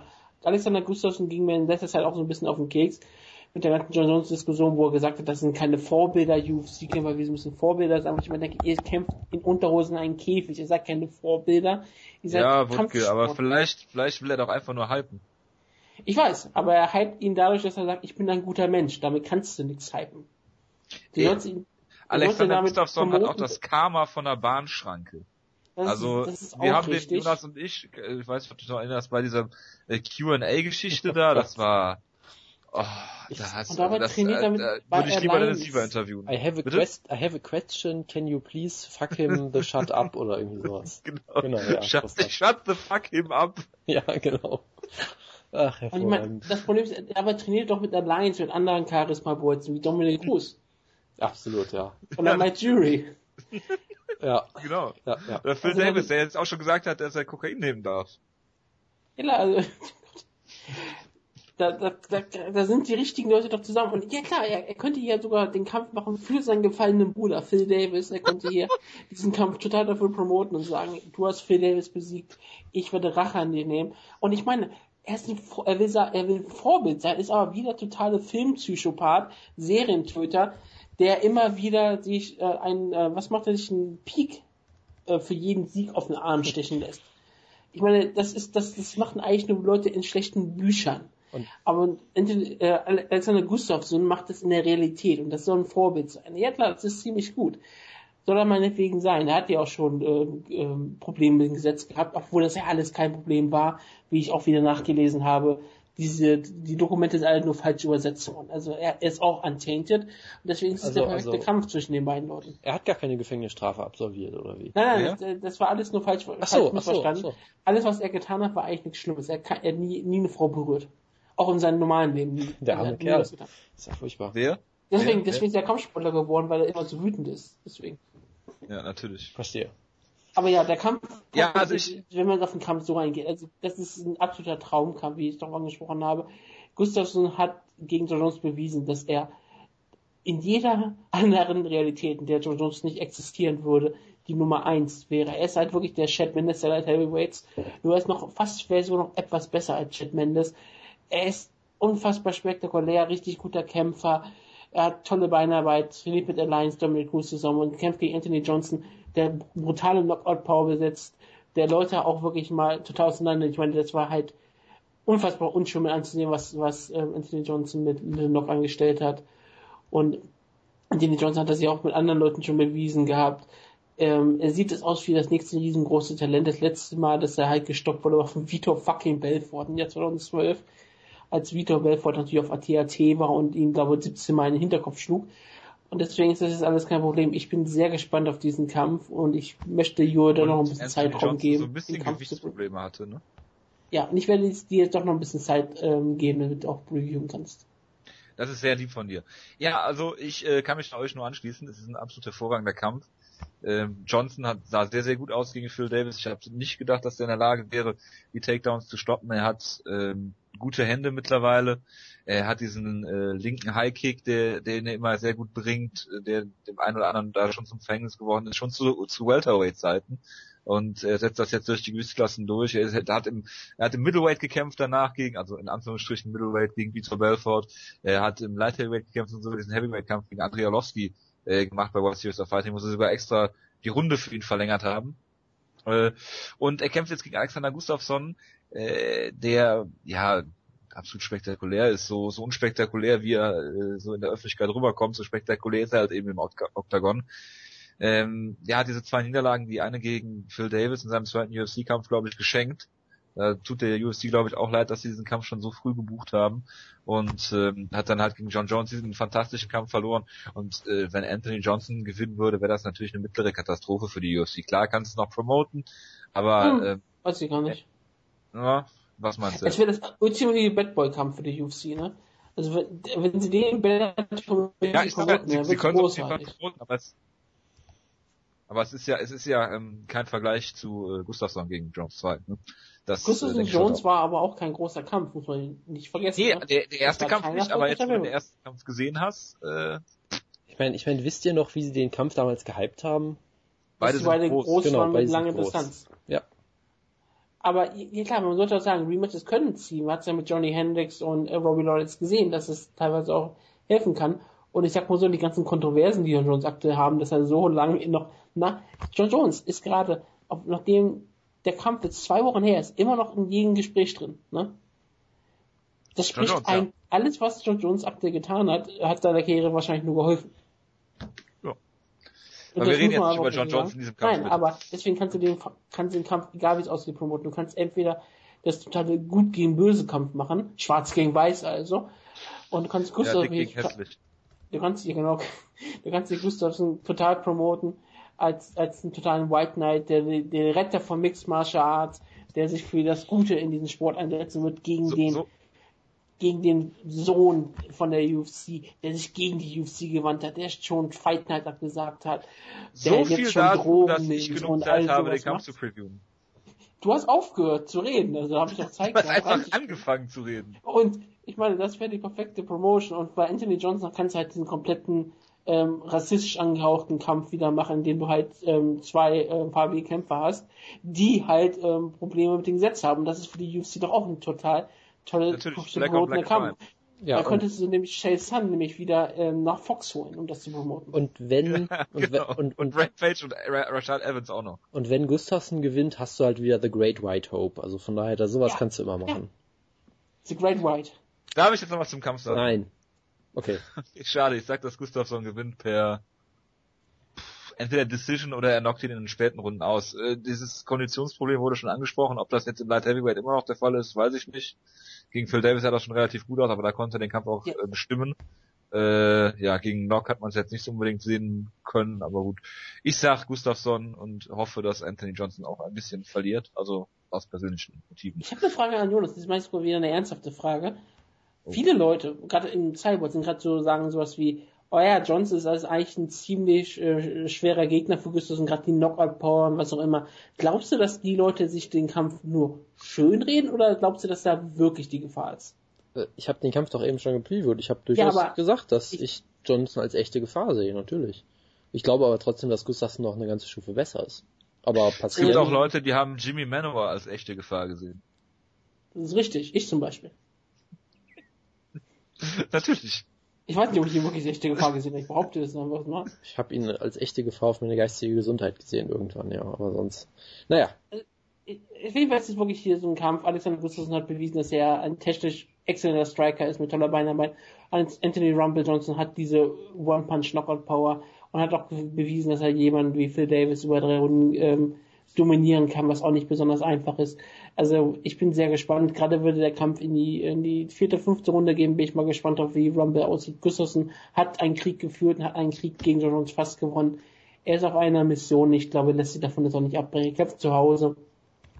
Ich glaube, er kann mit dem Druck umgehen. Alles in der Gustafsson gewinnt eine Decision am Ende, sag ich mal. Hervorragend. Co-Main Event. Ich muss lachen, wenn ich den Kampf sehe. Äh, Dan Henderson gegen Gegard Musasi. darf ich anfangen, weil ich mach's kurz. Äh, ich verstehe den Sinn des Kampfes nicht. Und Musasi einen Sieg zu geben? ja, klar, aber ich- das ist so ein Kampf. Namen? Das ist so ein Kampf, äh, da hätte ich auch keinen Bock drauf, wenn ich den jetzt live sehen müsste, weil ich glaube, das wird einfach nur traurig, weil Hendo ist eine Legende, aber er ist mittlerweile halt nur noch ein Schatten seiner selbst. Er ist, glaube ich, 87 Jahre alt mittlerweile ungefähr. Er nimmt kein TRT mehr, sah in letzter Zeit auch wirklich nicht mehr gut aus und Georg Musashi sah auch nicht immer toll aus, aber ich halte ihn immer noch für einen verdammt gefährlichen Kämpfer und ich glaube einfach, dass er Hendo hier nach Belieben auseinander nimmt und es ein ziemlich hässlicher Kampf wird. Also ich meine, Hendos Kampf gegen Cormier, ich glaube, so schlimm wird's nicht. Das war echt der schlimmste Kampf des Jahres und fast schon. Aber ich glaube, es wird ähnlich unschön laufen irgendwie. Jonas, kannst du mir sagen, gewinnt den Henderson den letzten Kampf gewonnen hat, der, der nicht Shogun Rua hieß? Alter, ähm, Jack Shields? am Ende ist es Fedor oder irgendwie sowas. Nee, ja, Natürlich Fedor. Fedor Oh Gott. Das war ein Witz, im Jahr 2011. Das Ja, sollte so ein Witz sein. Und was war der letzte Kampf im Light Heavyweight, den er dann gewonnen hat? Ähm, Feschau? In Light Heavyweight, den er gewonnen hat, das müsste Feschau im Titel gewesen sein, ja. Ja, und dann hat. Shogun. Ja, ist doch super. Und gegen, ja gut, Shogun Rua hat er zweimal Captain besiegt, klar, aber das- sonst hat er alles dazwischen drin verloren. Es ist natürlich auch unfair zu sagen, denn Dan Henderson ist uralt, aber gegen wen hat denn alles verloren? Lyoto Machida eine Split Decision. Rashad Evans eine Split Decision. Er wurde von TRT Vitor Belfort ausgeraubt. Na und? Und die einzige schlimme Niederlage, die man ihm einräumen kann, war gegen Daniel Cormier. Und Daniel Cormier hat, sich mit John Jones einen richtig guten Kampf geliefert, hat klar verloren, aber trotzdem einen guten Kampf geliefert. Das ist die einzige Niederlage, die man ihm wirklich sagen kann, ja, das ist eine richtig schwere Niederlage. Vitor Belfort will ich einfach nicht sehen. Und dann kannst du immer wieder sitzen, Henderson ist 44 Jahre alt, sieht aus wie der, sieht lange aus wie der Vater Zeit und bewegt sich auch so, aber er ist hart im Leben und er verdient sich halt solche Kämpfe. Was machen? Du kannst, wenn er kämpfen möchte, musst du ihn gegen solche Leute stellen. Und äh, er ist immer noch eine Gefahr für jemand wie Musashi. Im Sinne von, er ist wirklich ein riesengroß erfahrener Kämpfer. Er hat immer eine One-Punch-Knockout-Power. Er ist immer noch ein exzellenter Ringer. Und Musashi ist jemand, der meistens sehr gelangweilt wirkt. Und wenn ich jemand zutraue, dass er blöden linke Faust dran läuft, dann ist es Giga Musashi da ganz weit oben auf der Liste. Aber im Normalfall würde ich jetzt sagen, Musashi ist jünger, schneller, motivierter. Er ist einfach in jeder Form besser. Musashi ist motivierter, das heißt schon Ja. vieles. Das ist, eine absurde Aussage, ja. Und ich sage deswegen, Gerard Musashi gewinnt diesen Kampf, aber ich, er ist äh, total absurd und er ist halt nur auf der Karte drauf, weil sie irgendeinen Namen brauchten für, für den Fall der Fälle, dass Gustafsson oder, Ender- äh, dass Gustafsson oder Johnson ausfallen, dass jemand, jemand noch einspringen kann, der nicht Phil Davis oder Ryan Bader heißt. Wohl wahr. Äh, ja, dann wurde nicht wohl dran. Ja, ich glaube auch, dass Musashi den Kampf hier kontrollieren wird. Ich glaube, sie geben den Kampf Musashi, damit er mal jemanden in seinem Leben zu Boden nehmen kann. Und keine Gefahr besteht, dass er zu Boden genommen wird. Und ich denke, er wird ziemlich klar gegen, Hen äh, gegen Hendo gewinnen. Äh, Die Gefahr besteht natürlich immer, dass er sich, äh, dass man eine H-Bomb fängt. Das ist bei Musashi natürlich nicht ausgeschlossen. Er hat mich damals gegen Mark Munoz schon sehr überzeugt und ich würde Mark Munoz aktuell für einen besseren Kämpfer halten als Dan Henderson, auch wenn das nicht unbedingt viel über die Gewichtsklasse an sich oder ähm, Dan Henderson aussagt. Ähm, oder Mark Munoz auch. Ähm, äh, Hendo hat vor ewigen Zeiten, ich glaube seit seinem Jake, seit Jake Shields war seit Jake Shields, wo er nicht mehr im Middleweight gekämpft hat, er gesagt, dass er nicht mehr Ja. cutten will, dass er nicht mehr cutten will und äh, sah auch konditionell ja immer scheiße aus in den letzten Middleweight-Kämpfen. Deswegen, Sein letzter er- Middleweight-Sieg war gegen Michael Bisping UFC 100. Und deswegen denke ich auch, wenn er, wenn er hier nicht äh, in der ersten Runde Musashi K.O. schlägt, dann wird er ein ziemlicher, ziemlich leicht zu treffendes Ziel sein für Musashi und deswegen denke ich, dass er hier eine Decision gewinnt. Äh, oder Musashi sogar vielleicht per K.O. gewinnt oder ihn zu Boden schlägt und da dann mit einem Renaked Choke finisht oder sowas. Oder irgendwas anderem halt. Irgendwas Klassischen. Ich glaube nicht, dass es einen Omoplata gibt. Auch wenn ich das sehr abfeiern würde. Nächster Kampf. Phil Davis gegen Ryan Bader. Bitte, Wutke, fang du doch mal an. Ich dachte, du würdest anfangen, weil es Phil Davis ist und das sein Lieblingskämpfer ist. Ja. Ja. Fang ich einfach mal an. Es ist ein Kampf, den ich schon lange gefordert habe, Phil Davis gegen Ryan Bader. Ich kann mich nur nicht mehr daran erinnern, warum ich das vor zwei Jahren gefordert habe. Äh, Phil Davis im Stand etwas besser geworden, hat man im Glover Teixeira Kampf gesehen. Ähm, allerdings ist das halt immer dafür, dass er jetzt schon relativ lange, ich weiß ja nicht wie lange genau, fünf, fünf, sechs Jahre MMA betreibt, äh, sieht das Striking halt auch immer noch aus, als ob er 2008 hat er den ersten Kampf gehabt, äh, Amateurkämpfe 2008 auch. Das, äh, das ja, Stand-up von ihm halt immer noch aus wie sehr, äh, ja, sehr novizenmäßig, sage ich mal. Und ähm, im Stand schon wesentlich besser aus, ist natürlich auch keine Offenbarung. Er hat diese, diese starke Rechte. Hin und wieder streut er vielleicht mal einen Jab ein, aber ja, das sind halt diese klassischen, klassischen Ringer, die halt Striking gelernt haben. Und äh, Bader hat dann wenigstens noch so ein bisschen natürliche Power. Phil Davis ist dann derjenige, der dann immer diese, diese Kicks zeigt. Hat natürlich eine unglaubliche Physis, aber kann die auch nicht so richtig rüberbringen. Äh, das, das, was Gustafsson halt gut macht im Stand, das macht Phil Davis halt so gut wie überhaupt nicht. Ähm, nichtsdestotrotz denke ich, dass Phil Davis vielleicht ähm, hier in der Lage sein wird, Ryan Bader zu Boden zu nehmen, äh, was ich ja immer hoffe und ihn dann äh, eine Decision abbringt, wenn er vielleicht sogar submitten kann, weil, weil Phil Davis ist kein schlechter Grappler, das vergessen viele. Also wenn er den Kampf zu Boden kriegt, ähm, dann ist das äh, eigentlich so gut wie ähm, gelaufen dann zumindest die Runde, hat ja ähm, auch äh, ja Machida zweimal als Rundenende nur zu Boden gekriegt. Er braucht halt relativ viele Takedowns, um, um äh, dann oder Takedown-Versuche, um dann einen zu holen wirklich. Das wird ihm manchmal zum Verhängnis. Ich denke, dass er es hier schafft und äh, Bader vielleicht so ein bisschen kontrolliert. Es wird natürlich schwer und es würde mich auch nicht wundern, wenn äh, Ryan Bader ein schlechtes Striking-Duell gewinnt gegen Phil Davis. Phil Davis ist hart im Nehmen, hat sich schon von Rashad Evans zum Beispiel nicht finishen lassen, auch wenn das in dem der Kampf war damals. Und ich tippe hier auch aus per persönlichen äh, äh, Befindlichkeiten auf äh, Phil Davis. ich persönlich habe mich, ich persönlich habe mich ja eher aufgeregt, dass Ryan Bader es nicht nach Team Schlager geschafft hat, weil ich so überzeugt davon bin, dass er Phil Davis besiegt.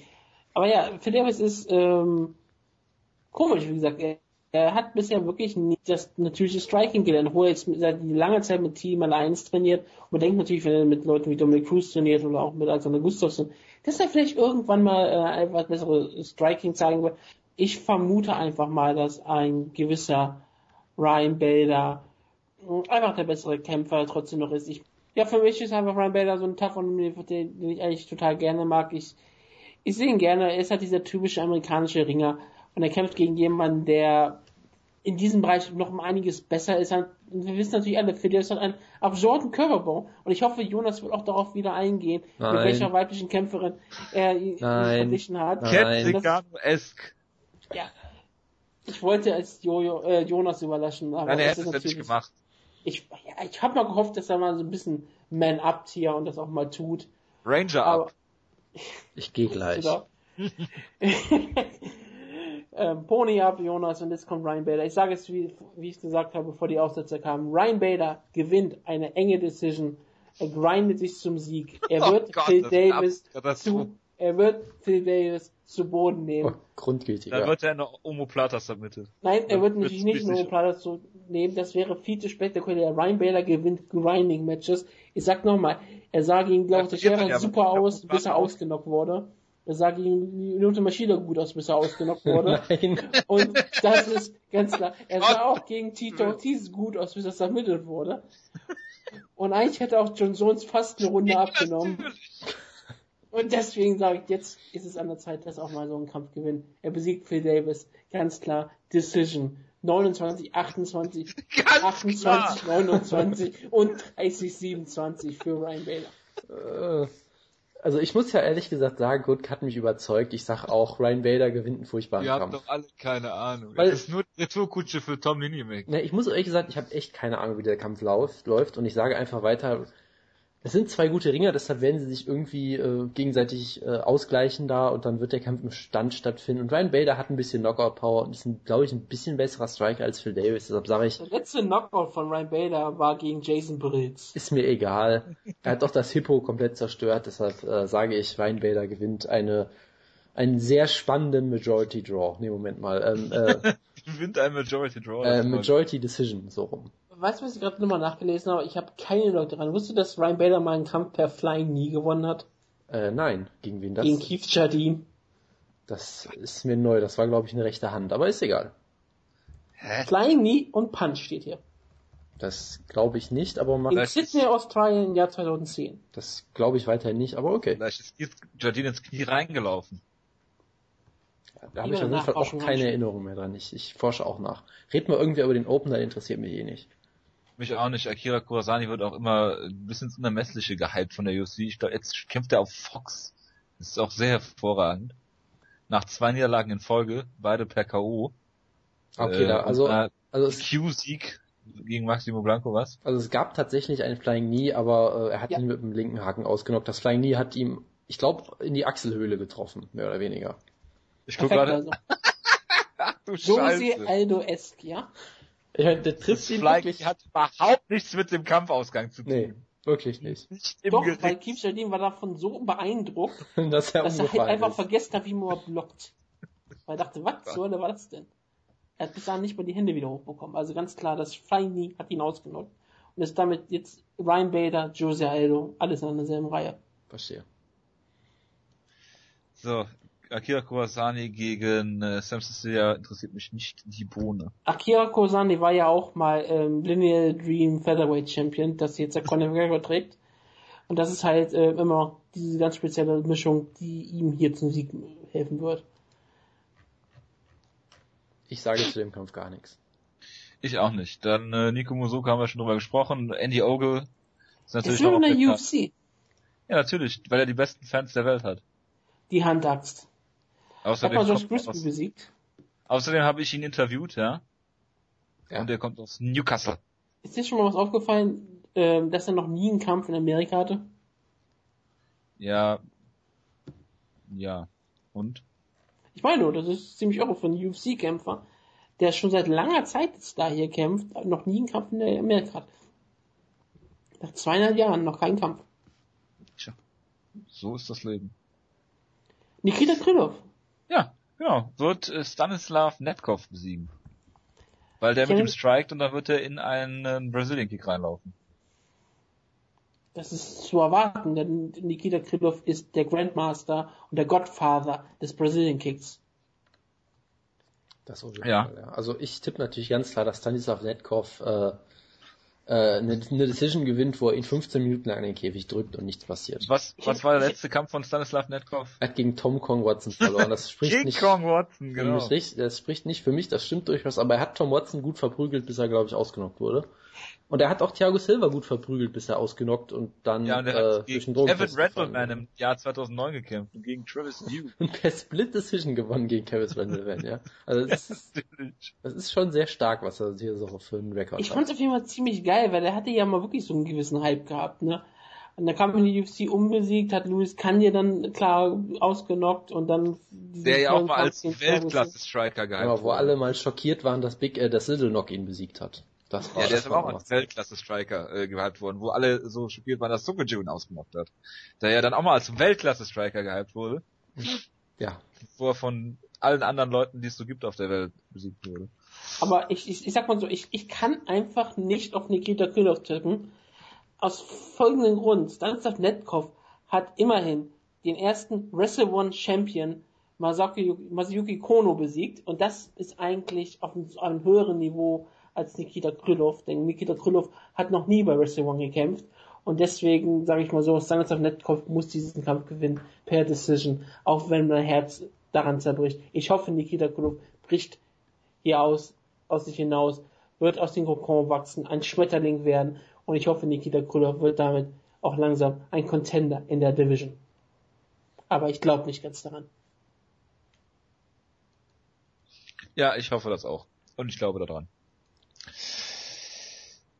Äh, ja, wir müssen ja eigentlich noch über Viktor Pechta gegen Konstantin Erokin nein, wir reden. müssen Machen über. Nisat Bektic reden, weil Jonas will bestimmt über Nisat Bektic reden. Machen wir aber nicht. Da Alan Umher ausgefallen ist, wird Nusrat Bektic den Kampf gegen Paul, Paul Redman Redman. verloren. Verlieren. Also nochmal ganz klar, ähm, wir sagen nochmal klar, Jonas liebt Nisat Bektic und deswegen ist er jetzt Seitdem er den Namen einmal auf der Bloody Elbow Future Champions Liste auf Platz 1 gelesen hat, ist Jonas der größte Fan mit so illustren Namen wie Pedro Munoz, ja, wen hatten wir genau. da noch? Jim Ellers. Alles Leute, die der Jonas äh, liebt. Tom Nimike. Nee, das stand da nicht drauf. Der stand da nicht drauf, der war zu schlecht.